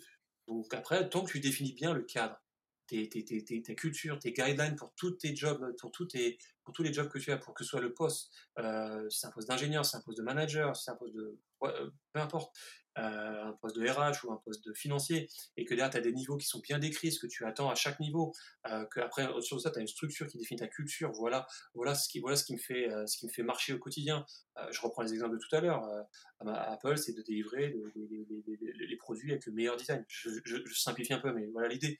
On prend Amazon, ce qui drive Amazon, c'est le client. Le client passe avant tout. Et, si Amazon demain se met à embaucher des contracteurs qui disent oh, ce que le client dit, je m'en tape, je m'en tape le coquillard, Amazon va perdre ce qu'il fait Amazon et Amazon finira banqueroute sur le long terme. c'est aussi simple que ça. Parce que c'est ce qui, ce qui aujourd'hui a permis à Amazon de réussir. Amazon a mis le client au-dessus de, de tout. Et ça prend combien de temps quand tu recrutes quelqu'un de lui infuser la totalité de la culture d'un Amazon, d'un Apple, d'un Google? Bah, c'est pour ça que c'est pour ça que ça prend du temps, parce que quand tu t'assures au moment où tu le recrutes, tu t'assures qu'il a les fondations. Tu t'assures qu'il a. T'assures qu'il est compatible, mais après, tu as quand même un. Alors après. J'allais dire un endoctrinement, mais c'est peut-être un petit peu fort. Ouais, ouais. Non, mais c'est important. On, on, sait qu'au départ, il est compatible, on sait qu'il a déjà ça en lui. Après, bien sûr que oui, il va devoir s'adapter au rythme de ces entreprises-là, qui, qui, est parfois différent. Euh, ça va dépendre de, ça va globalement dépendre de du niveau de l'ingénieur. Euh, un junior, un peu plus junior, bon bah lui, ça va lui prendre, on va dire, au, moins 5-6 mois pour vraiment, vraiment commencer à être dedans. Euh, pour quelqu'un qui va être un peu plus senior, qui va avoir une quinzaine d'années d'expérience, ça va être plus l'affaire de, de, deux mois, quoi. Ou même moins pour certains, j'en ai vu, j'en ai vu s'adapter très très rapidement. Il n'y a, pas, a pas vraiment de, règles là-dessus. Tu, tu, mmh. tu, as vu euh, des consultants euh, débarquer dans l'entreprise, euh, notamment pour, pour, te dire ce qu'il fallait faire, pour, pour, pour, te guider, pour, parce que tes, tes strates managériales ont, ont choisi de, de, de considérer que tu n'étais pas suffisamment aware ou en tout cas capable d'imaginer la, le, le, futur ou la, la suite de ton, ton activité Si tu en es là, c'est que tu as été viré avant, tu as été viré bien avant. Mmh. Si tu en es là, c'est si c'est simple, si tu en es là, c'est que un bon fit pour l'entreprise. C'est simple que ça. C'est simple que ça. Donc, tu... non, il n'y a pas de consultant qui vient t'expliquer comment ton entreprise va tourner. Tu, tu as du contracteur, du consultant pour te dire Ah, attends, tiens, je vais t'écrire un document pour t'expliquer comment tu dois driver tes équipes. Si tu en es là, c'est que tu es out. Tu es déjà out depuis longtemps. Et effectivement, on le voit. On le voit. On pas le dire, mais on le voit. tout le temps, c'est quand, même assez aberrant sur, l'idée, si vous voulez. C'est quelque chose qui est critique pour, l'entreprise, c'est quelque chose qui est vital, c'est quelque chose qui doit me faire fonctionner, c'est quelque chose qui doit permettre de rendre le service à mes clients, de faire en sorte que, mon entreprise fasse du chiffre d'affaires. Et je viens expliquer à un mec externe qui a qui finalement pas incentivé sur ma réussite, il va m'expliquer ce que je dois faire. Il faut réfléchir au concept quand même. Le concept est quand même assez ahurissant.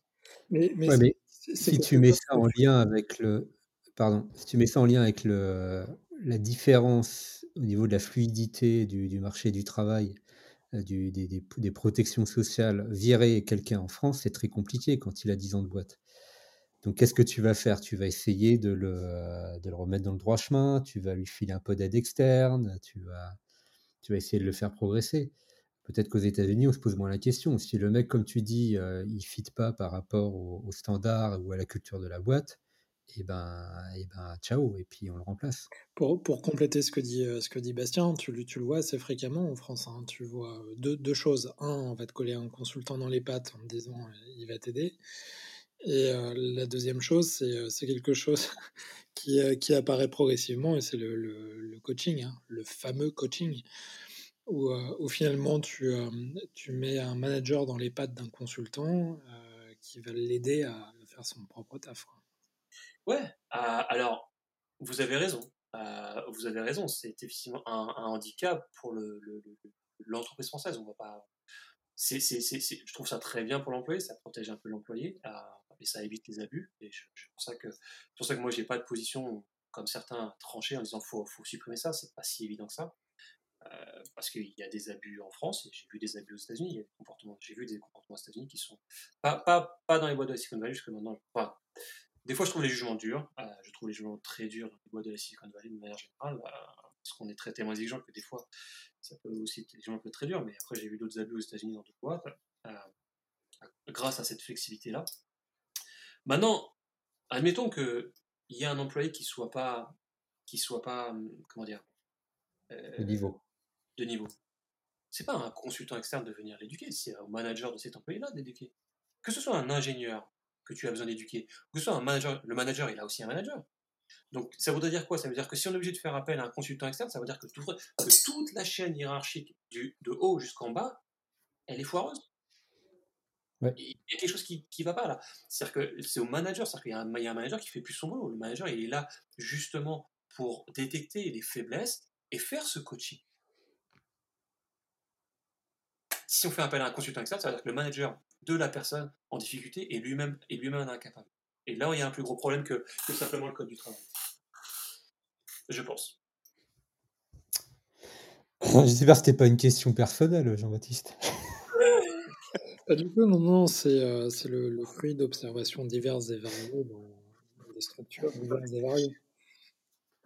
On, on- on l'a tous vu ça, et je pense que, et là, puisque notre sujet podcast c'est la tech, et focus sur la tech, il y a peut-être un renoncement trop facile à s'intéresser à, s'intéresser à la tech, et que du coup, il y a aujourd'hui des chaînes de management qui n'y sont pas sensibilisées, qui ne veulent pas s'y intéresser, qui disent que ce n'est pas, pas leur métier, qui bah, ne comprennent pas comment, quelle valeur ils peuvent en tirer, c'est quelque chose de compliqué, puisque c'est quand même un domaine de, c'est quand même un, métier qui n'existe pas depuis longtemps. On parle, c'est un métier qui a commencé à exister que depuis la fin des années 70, euh, in fine. Euh, donc c'est pas, c'est quoi? On parle de 40 ans versus des métiers qui sont là depuis beaucoup plus longtemps. Euh, donc euh, voilà, et, comme, et comme en plus, très souvent, on met à des postes de management des gens qui sont, comme je disais au début, en introduction, des gens qui sont issus d'un d'écoles de management, mais qui n'ont aucune relation au métier, au métier précis, ben, du coup, ça donne des gens, ça donne des gens perdus. C'est-à-dire, un- on met un mec qui a fait, qui a, qui a fait du management dans la finance, et demain, on lui dit, tiens, tu vas manager, euh, tu vas manager euh, trois ingénieurs là qui bossent sur, euh, euh, sur l'implémentation de ton MPLS Worldwide. Avec tout mon respect, le mec, il va être paumé. hein. Il ne saura pas quoi faire. Il saura pas quoi faire. Donc, il va se contenter à manager des vacances, à manager, à dire, à, entendre, ah, ça, ça, ça, marche pas, et à engueuler bêtement, mais il sera incapable de driver dire, là, tu peux pas attaquer comme ça, tu dois faire comme ça, voilà ce que, voilà ce que ton client veut entendre, voilà ce que, ce que, ce que nos partenaires ont envie d'entendre, ta solution, elle est pas dans, elle est pas, elle va pas dans la bonne solution, voilà pourquoi, d'un point de vue économique, ton truc marche pas. Le mec a aucun moyen, critère de il a aucune culture tech. Comment il peut manager? C'est pas possible. Et là, ce que tu décris, c'est le, c'est le middle management de, de la SS2I standard. Vrai ESN, s'il te plaît, Bastien. J'allais le dire. Pardon. Mais, euh, mais voilà, tu, tu gères des, des tableaux Excel de congés, euh, de, des timesheets pour savoir si le mec il a bien bossé 8 heures par jour, et puis, euh, et puis ça s'arrête à peu près là. Alors après, après dans, la, dans la Silicon Valley, il y a des cultures de management qui sont différentes. Il y en a qui vont exiger du manager qui sont un peu plus les mains dans, les mains dans le cambouis, d'autres qui vont exiger qu'ils le soient un peu moins. Mais il y a une, il y a une- il y a- il y a une composante commune à tout le monde, c'est que tout le monde, tous les managers ont un, ont un solide background technique. Mais attends, mais ça veut dire que des, euh, des euh, je, je- je vais citer des noms, mais je, je- je pense qu'ils ont d'autres activités que ça, mais des, euh, des Accenture, des, euh, des Atos, des TRSB, des, euh, des boîtes qui vendent justement des, euh, de, la, de la matière grise à- à- au canon, c'est-à-dire sans euh, forcément la durée, mais peut-être juste pour des missions ultra précises. Ça, ça n'existe pas aux US. T'as pas d'équivalent, tu n'es pas capable de de nous citer une ou deux boîtes qui, qui ne vendent que de la matière grise à, à courte durée? Bah si, parce que tous, tous les, enfin, notamment les plus gros, les, enfin, on prend un Accenture, aux États-Unis, si, si, si, ça existe. Pas à la Silicon Valley. Ouais, c'est ça. On va, faire, on va faire appel à, encore une fois, comme j'ai dit, à des contracteurs qui vont intervenir sur des missions précises. Mais un mec qui va m'expliquer, enfin, tu vois, un mec, je, je vois pas, j'arrive pas à imaginer un mec qui sort d'Accenture qui va l'expliquer au, au, management, au senior management de Netflix ce qu'il doit faire. Je peux pas. Après, ce qui peut exister, c'est sur la production de films. Voilà, tu prends la production de films que Netflix fait. Bien sûr que oui, ils font appel à, à des gens d'Hollywood, etc., pour les aider à créer leurs films, qui ne sont pas des gens employés par Netflix, mais des gens qui les aident à créer leurs films. Oui, c'est, oui voilà, on est sur des. Encore une, mais encore une fois, on est sur du contracteur, un peu de est du contracteur, une mission bien précise sur un truc. euh, euh, je, je viens, j'ai besoin de toi pour faire ça, c'est identifié, j'ai juste pas besoin sur le long terme, c'est. Tu, as, tu faire ça, tu le fais. Mais tu vas pas m'expliquer dois faire métier, quoi. Tu es sur un contracteur qui produit versus un contracteur qui donne des conseils. Exactement. Exactement. Pas la même chose. Le, le consultant qui vient, je, je sais pas, ça me, ça m'échappe. Après, on- tu parles des SS2I, tu parles du middle management, etc. Tiens, enfin, moi, on a tous passé des entretiens avec SS2I en France. Lequel d'entre vous a passé un entretien technique? Pour certains d'entre nous, on a été plus qu'à l'entretien. Donc, euh, donc, et, et on a tous fait nos erreurs de recrutement euh, par le passé, hein, je veux dire. Bien sûr, bien sûr. C'est pas une science exacte. Pas une science exacte, et parce qu'on n'avait pas les méthodes, et, c'est quelque chose qui, c'est quelque chose qui est très, c'est très compliqué in fine. C'est très très compliqué de, de, de, de rencontrer des gens, je l'apprends, c'est quelque chose qui, euh, je vais pas dire que j'ai fondamentalement appris techniquement depuis que je suis aux États-Unis. Alors bien sûr, en 5 ans, les technologies ont évolué, etc. Donc j'ai dû euh, rafraîchir ma mémoire, c'est pas le sujet. C'est la tech qui veut ça, mais d'un point de vue technique, j'ai pas le sentiment de dire, je savais pas ça. Je, savais pas. J'ai découvert l'échelle, sûr que oui, les, les, les, trucs ont un autre volume. Donc voilà, il y a des, choses là, mais, mais sur le fondement technique, j'ai rien découvert. je vois des choses qu'on a essayé de faire euh, il y a quelques années en France, qui, qui, qui, qui aujourd'hui marchent aux États-Unis, et on n'était pas loin. D'un point de vue technique, il n'y a rien de différent. Euh, il y a le volume qui est différent, il y a les mécanismes qui sont différents, il y a les équipes qui sont différentes parce qu'ils ont su recruter. Effectivement, ce qui m'a, là où j'ai appris, c'est sur le recrutement des gens, sur les, mécanismes à mettre en place. On ne parle pas de process, on parle de mécanismes la plupart du temps à mettre en place. C'est très différent. Euh, et c'est quoi la différence pour toi entre les deux? Le, le, mécanisme va être un moyen de contrôle. C'est-à-dire qu'il ne va pas être bloqueur pour toi. Ok, il va pas te bloquer, il va te laisser aller, il va va juste, le mécanisme, ça va être, ça va pas être simplement technique, hein, ça va pas être simplement un truc, un outil qui est, ah non, tu peux pas soumettre ton formulaire parce qu'il n'est pas imprimé en A4. Euh, non, on n'est pas là.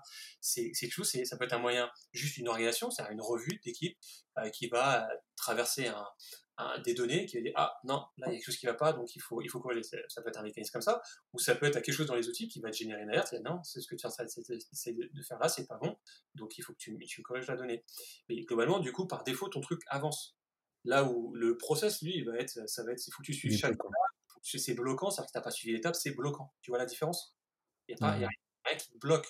Et du coup, ça donne, ça donne quelque chose de beaucoup plus fluide. Et du coup, tes mécanismes, ils sont aussi beaucoup plus flexibles dans leur implémentation. Tu peux les changer beaucoup plus vite. Juste le process, t'es es lié, t'es lié à un truc. Ah, si tu veux le changer, ah, faut là, il faut traverser trois équipes pour le changer. Non, ton mécanisme, c'est très souvent quelque chose qui est implémenté à ton, à ton niveau à toi et qui te permet de, contrôler euh, la qualité de tes données.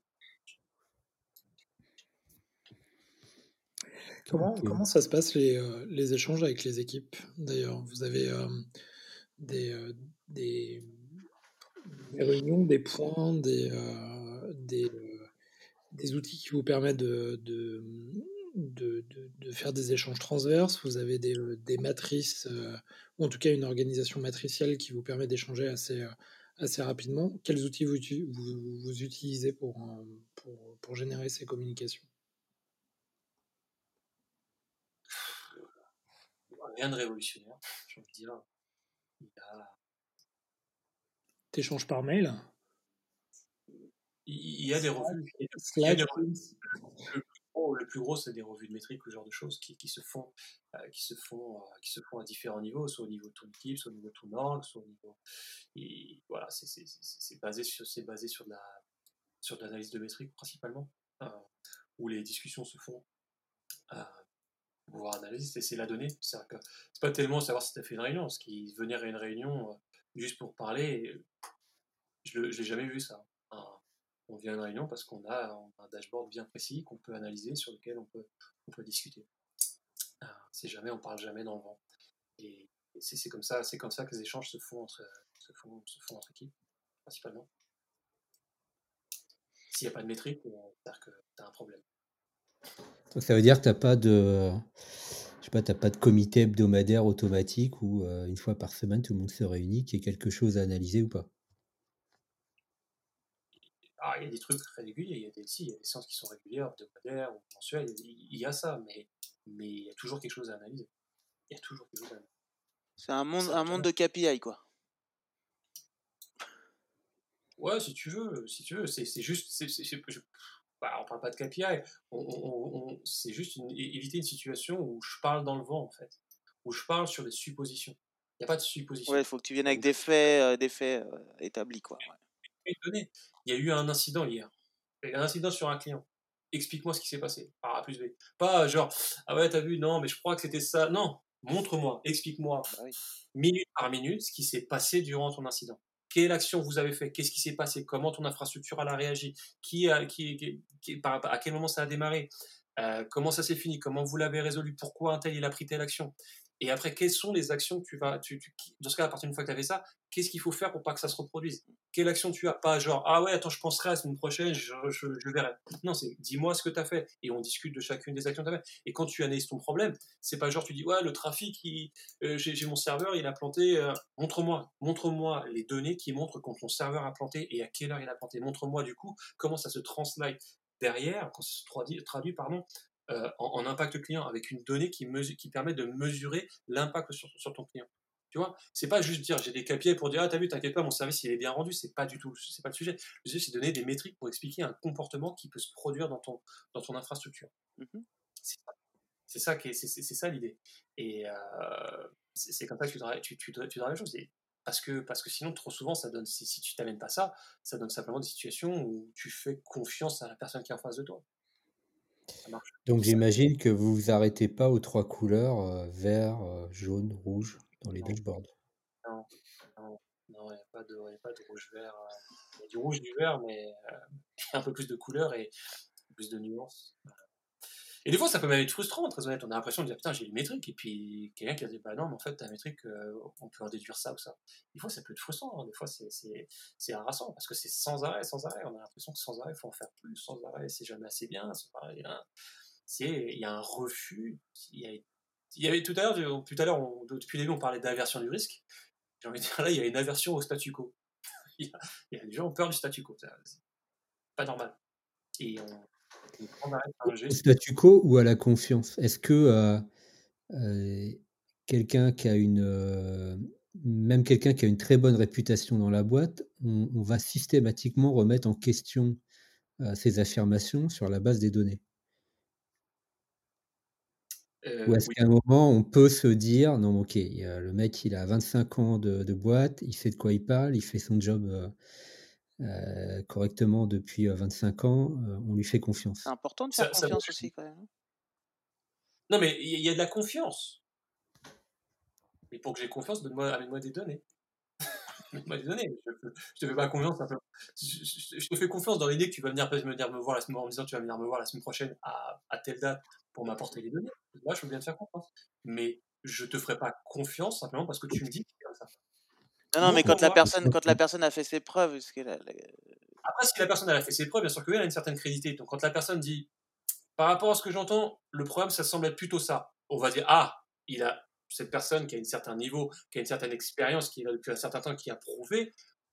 Si elle dit qu'il faut regarder dans cette direction, on va peut-être l'écouter et on va commencer à regarder dans cette direction. Mais c'est pas pour autant qu'on va dire, ah non, il a raison. Euh, c'est ça le problème. On va dire, ok, on va regarder dans cette direction, mais on va creuser cette direction et on va trouver, on va essayer de trouver des données qui confirme cette, cette, cette, position. Mais on va pas simplement assumer. Si tu veux, s'il y a eu un incident et que la personne dit oh, le problème ça devait être ça, ah bah c'est bon, on va l'expliquer ça au client. Non, non, non. Le mec, il a dit que c'était ça. On va trouver les données, et si, si les données montrent que c'est bien ça, on va ensuite aller l'expliquer au client. tu vois la différence? Oui, mais ça c'est normal. Elle est là, La crédibilité, l'expérience, c'est ça qu'elle achète. Elle achète pas plus que ça. Oui, mais après, j'ai envie de dire que c'est un peu le fonctionnement standard. Mais moi, passé, je ne l'ai pas vu comme ça. pas vu comme ça. Encore une fois, c'est. Je, reprends mes expériences passées, j'ai deux, trois exemples en tête où si on, effectivement on avait, on avait creusé, été plus carré sur, sur, sur l'analyse des choses, on, aurait, ce serait évité certains, certains problèmes. Et ça veut dire d'ailleurs que vous avez des, euh, des systèmes euh, techniques assez, euh, assez euh, surveillé ou en tout cas poussé. C'est-à-dire que ta, ta, ta, charge utile est peut-être pas, peut-être pas, ou en tout cas génère beaucoup de, de, de données complémentaires qui te permettent de, de générer ces métriques-là. Il n'y a rien de, franchement, dans, dans, les métriques, dans les systèmes que j'ai vus en place dans les entreprises, j'ai rien vu de, j'ai rien vu de révolutionnaire. Hein. Rien de rien. C'est quoi, ton ratio entre la, charge utile et, euh, ce qui va te permettre de prouver, euh, euh, justement au travers de métriques, un certain nombre de, comportements ou de, de, de, flows particuliers? Le, pourcentage de données de, de capacité utilisée pour le, la charge utile, comme tu dis, JB, versus le pourcentage de capacité utilisée pour le monitoring. C'est ça la question? Exactement. Je sais pas. Je sais. Je sais pas comment, je sais pas comment calculer ça. Je, j'ai aucune idée. Euh, le volume de données qu'on collecte euh, dans, dans, dans, le type d'infrastructure dont on parle, effectivement, c'est assez, faramineux. Euh, je suis incapable, pour te répondre, je ne sais pas. Franchement, je ne sais pas comment ça. je pense que la question derrière, je pense que je pense que la question derrière, c'est c'est globalement est-ce que économiquement ça vaut le coup? Encore une fois, tout dépend comment tu comment tu valorises euh, ton infrastructure. Quoi.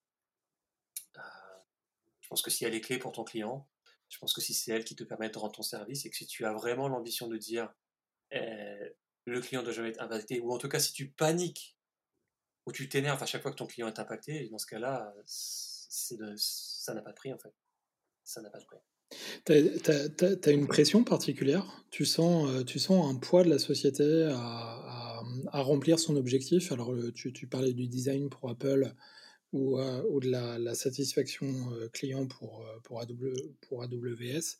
Est-ce que tu as une, une, une, pression particulière sur ces objectifs-là? Est-ce que tu, tu, sens que aux États-Unis, la, la, culture du du résultat est beaucoup plus présente qu'en France, où ça peut être un peu plus laxiste parce que justement le, le, côté managérial est un peu plus, un peu plus flex ou un peu moins, un peu moins dur Ah, c'est sûr que tu te dois d'être performant.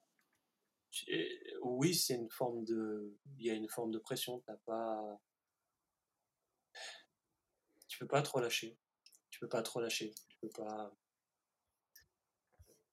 Non, tu vois, oui, si tu peux le prendre comme une forme de pression euh, qui peut être plus, plus ou moins facile à vivre en fonction des moments. Euh, c'est pour ça que ça arrive assez souvent, notamment sur les gens qui peuvent se permettre de prendre des breaks, qui coupent, qui font je m'arrête un peu, je reviens pas, je reviens. Ça se fait, ça se fait assez régulièrement, je le fais assez régulièrement, parce que être, ça peut être assez harassant de, de faire ce genre de choses. Euh, il n'y a pas d'employés inutiles aux États-Unis.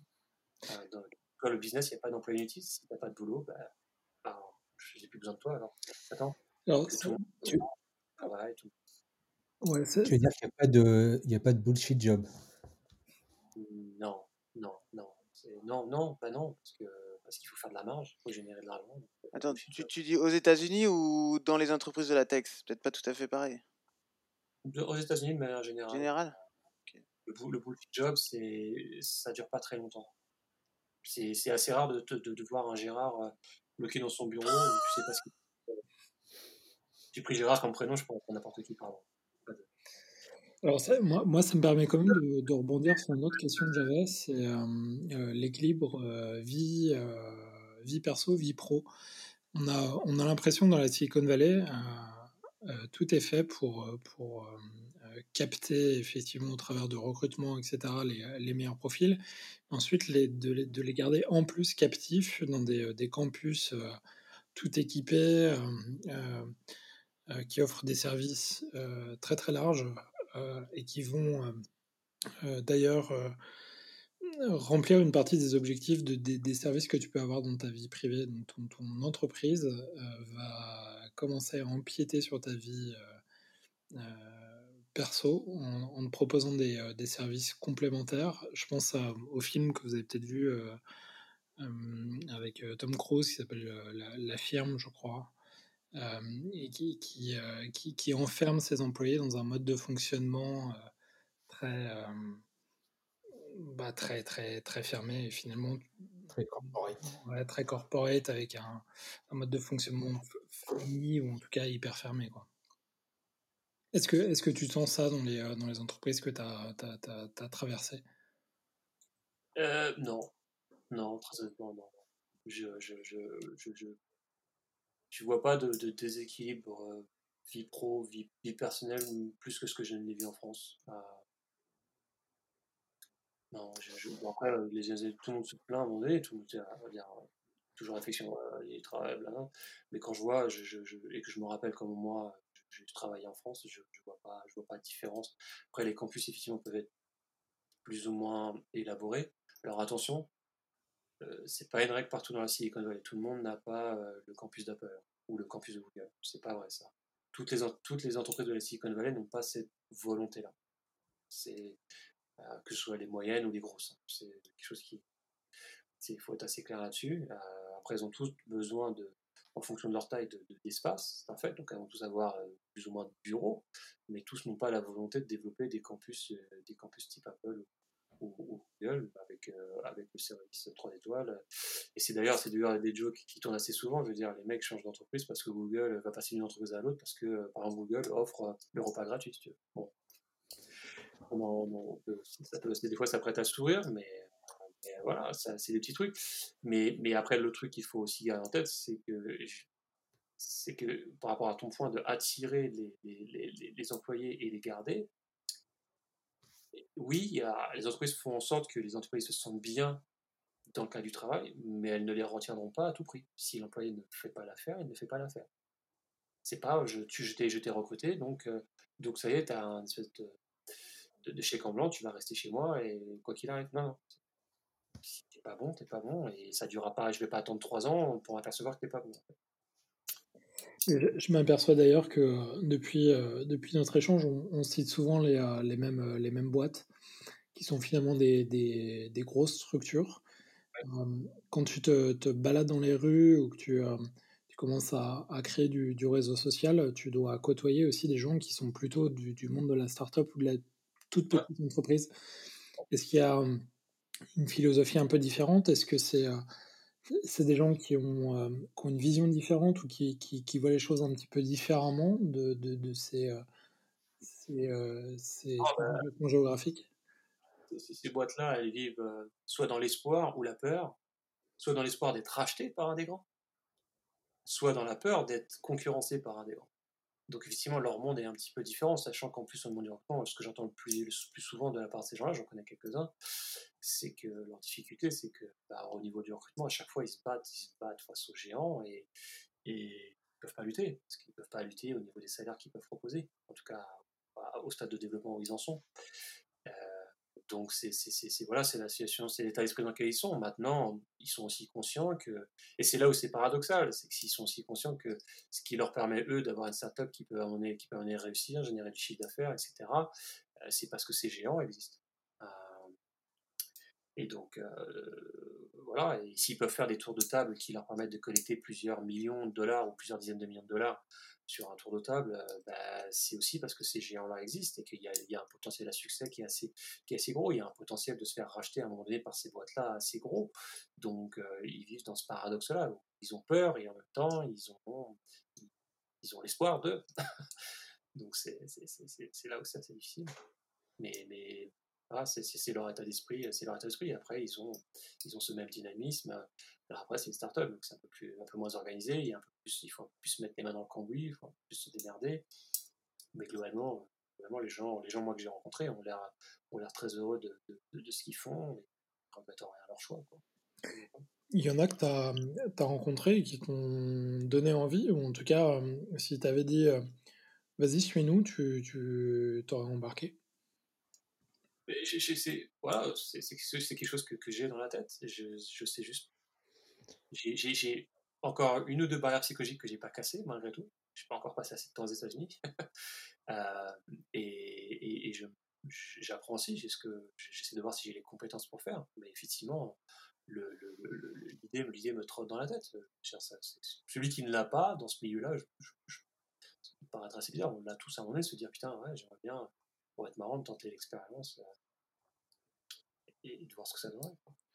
Ouais, justement, j'allais te poser la question en parlant de transition toute trouvée. Tu parles de mettre les mains dans le cambouis. Quelle est, quelle est aujourd'hui dans ton, dans ton poste actuel ta capacité encore à vraiment euh, toucher, toucher la tech du doigt ou tu es, 100% sur du management et, si tu en fais euh, pas assez à ton goût, voilà, est-ce que à quel niveau tu te situes aujourd'hui et, comment tu le vis?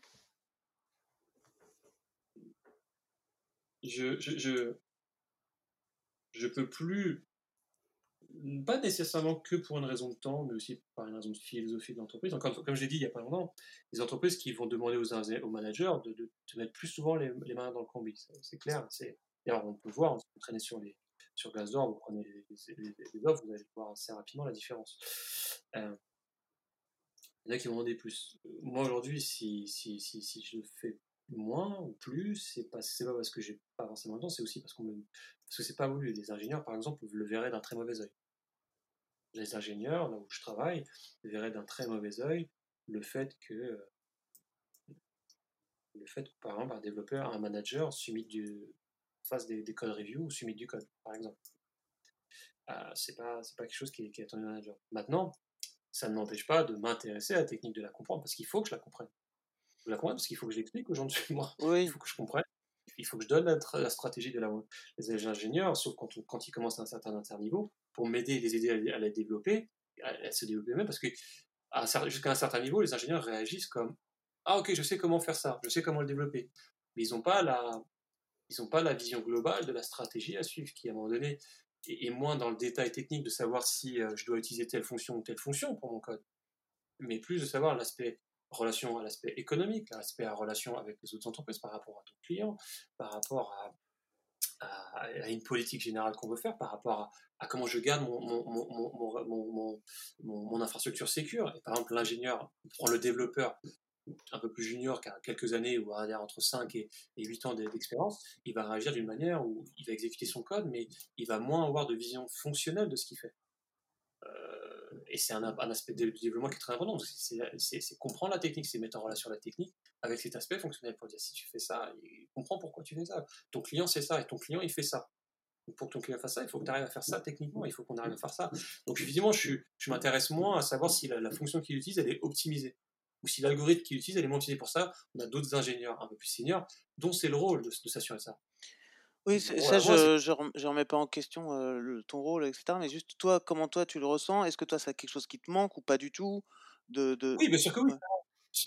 Après, ça manque pas à tout le monde. Moi, ça, moi, ça me manque parce que j'ai toujours cette, cette, fibre-là et, et, et, surtout, j'ai mon idée. Avant, j'avais des, je m'intéressais à certaines parties d'infrastructure. Maintenant, j'ai mon cerveau qui est plus retourné développement, alors qu'il y a, au début de ma carrière, le développement était moins dans mon aspect, ça l'est plus aujourd'hui pour des raisons où les technologies ont évolué, il y a des choses qui, nouvelles que j'ai pas vues, que j'ai envie de découvrir. Et, donc, oui, ça me manque d'une certaine manière. Ouais, de ne pas le faire connaître. Maintenant, ça m'empêche pas de le faire en parallèle pour, pour moi. Et en utilisant les, en utilisant les exemples que je vois au quotidien, bah, je les fais, je les fais pour moi de manière plus personnelle. Ok. voilà, tu vois, c'est. Après, c'est personnel, ça. Mmh, bien sûr, non, il faut pas, il faut, il y a des gens qui se sentent très bien sans faire ça. Mais je, pour, pour reprendre l'exemple de tout à l'heure de Bastien, je ne fais pas de l'Excel en simplement pour autant les, les congés. Ce n'est pas du tout mon travail. Euh, bah, chaque discussion que j'ai avec mes ingénieurs, ça reste des discussions liées à la technique d'une certaine manière. Cool. Merci. Ok. Bon, je pense qu'il va falloir trouver une conclusion. Euh. on t'a bombardé de questions. sinon, sinon on va y passer la nuit. Non, mais pour conclure, moi, le seul truc que je dirais, c'est qu'il ne faut pas être binaire. Euh, il ne faut pas être binaire. Il ne faut pas dire la France c'est la France c'est foutu ou les États-Unis c'est le top. Il y a du bon et du mauvais à tous les côtés. Il y a la France a, à certains points à changer. Je pense qu'on a les moyens de le faire. Il faut juste euh, les soutenir. ma première qui vient en tête, c'est Octave avec OVH. Je pense qu'il faut vraiment, euh, vraiment que l'Europe se développe autour de ça pour pouvoir soutenir ces entreprises-là. Il faut arrêter les, les, supercheries telles que l'énergie qui a été créée il y a quelques temps où l'erreur principalement n'était pas tant qu'il y ait l'État, c'est surtout qu'il n'y avait pas de gens du métier dedans. J'ai fréquenté ces entreprises-là et il n'y avait pas de gens du métier, donc il faut faire attention aux gens qu'on implique.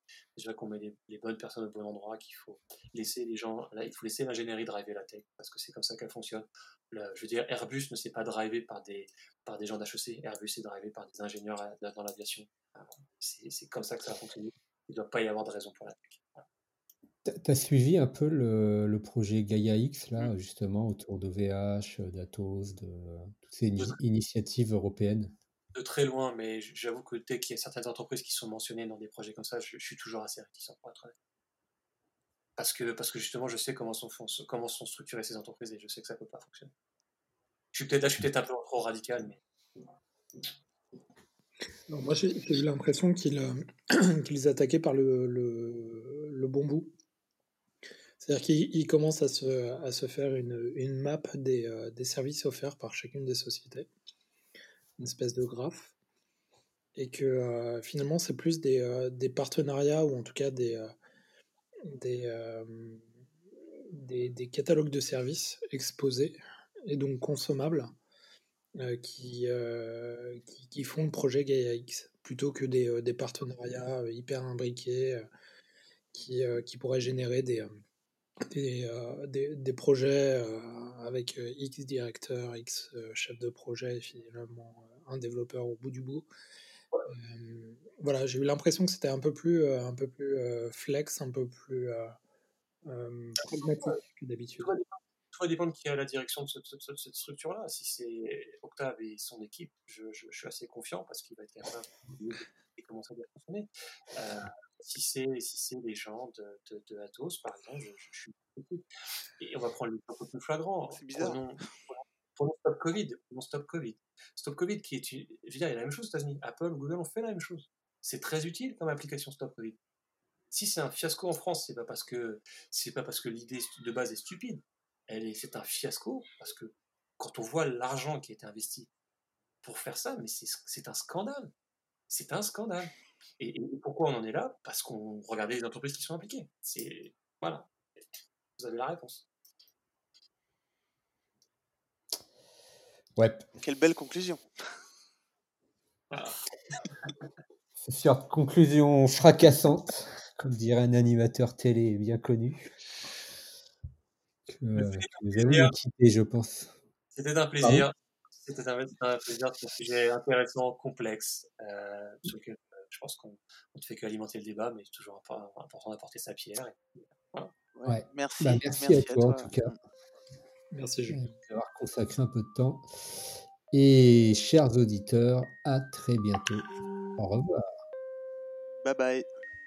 Bye. Bye.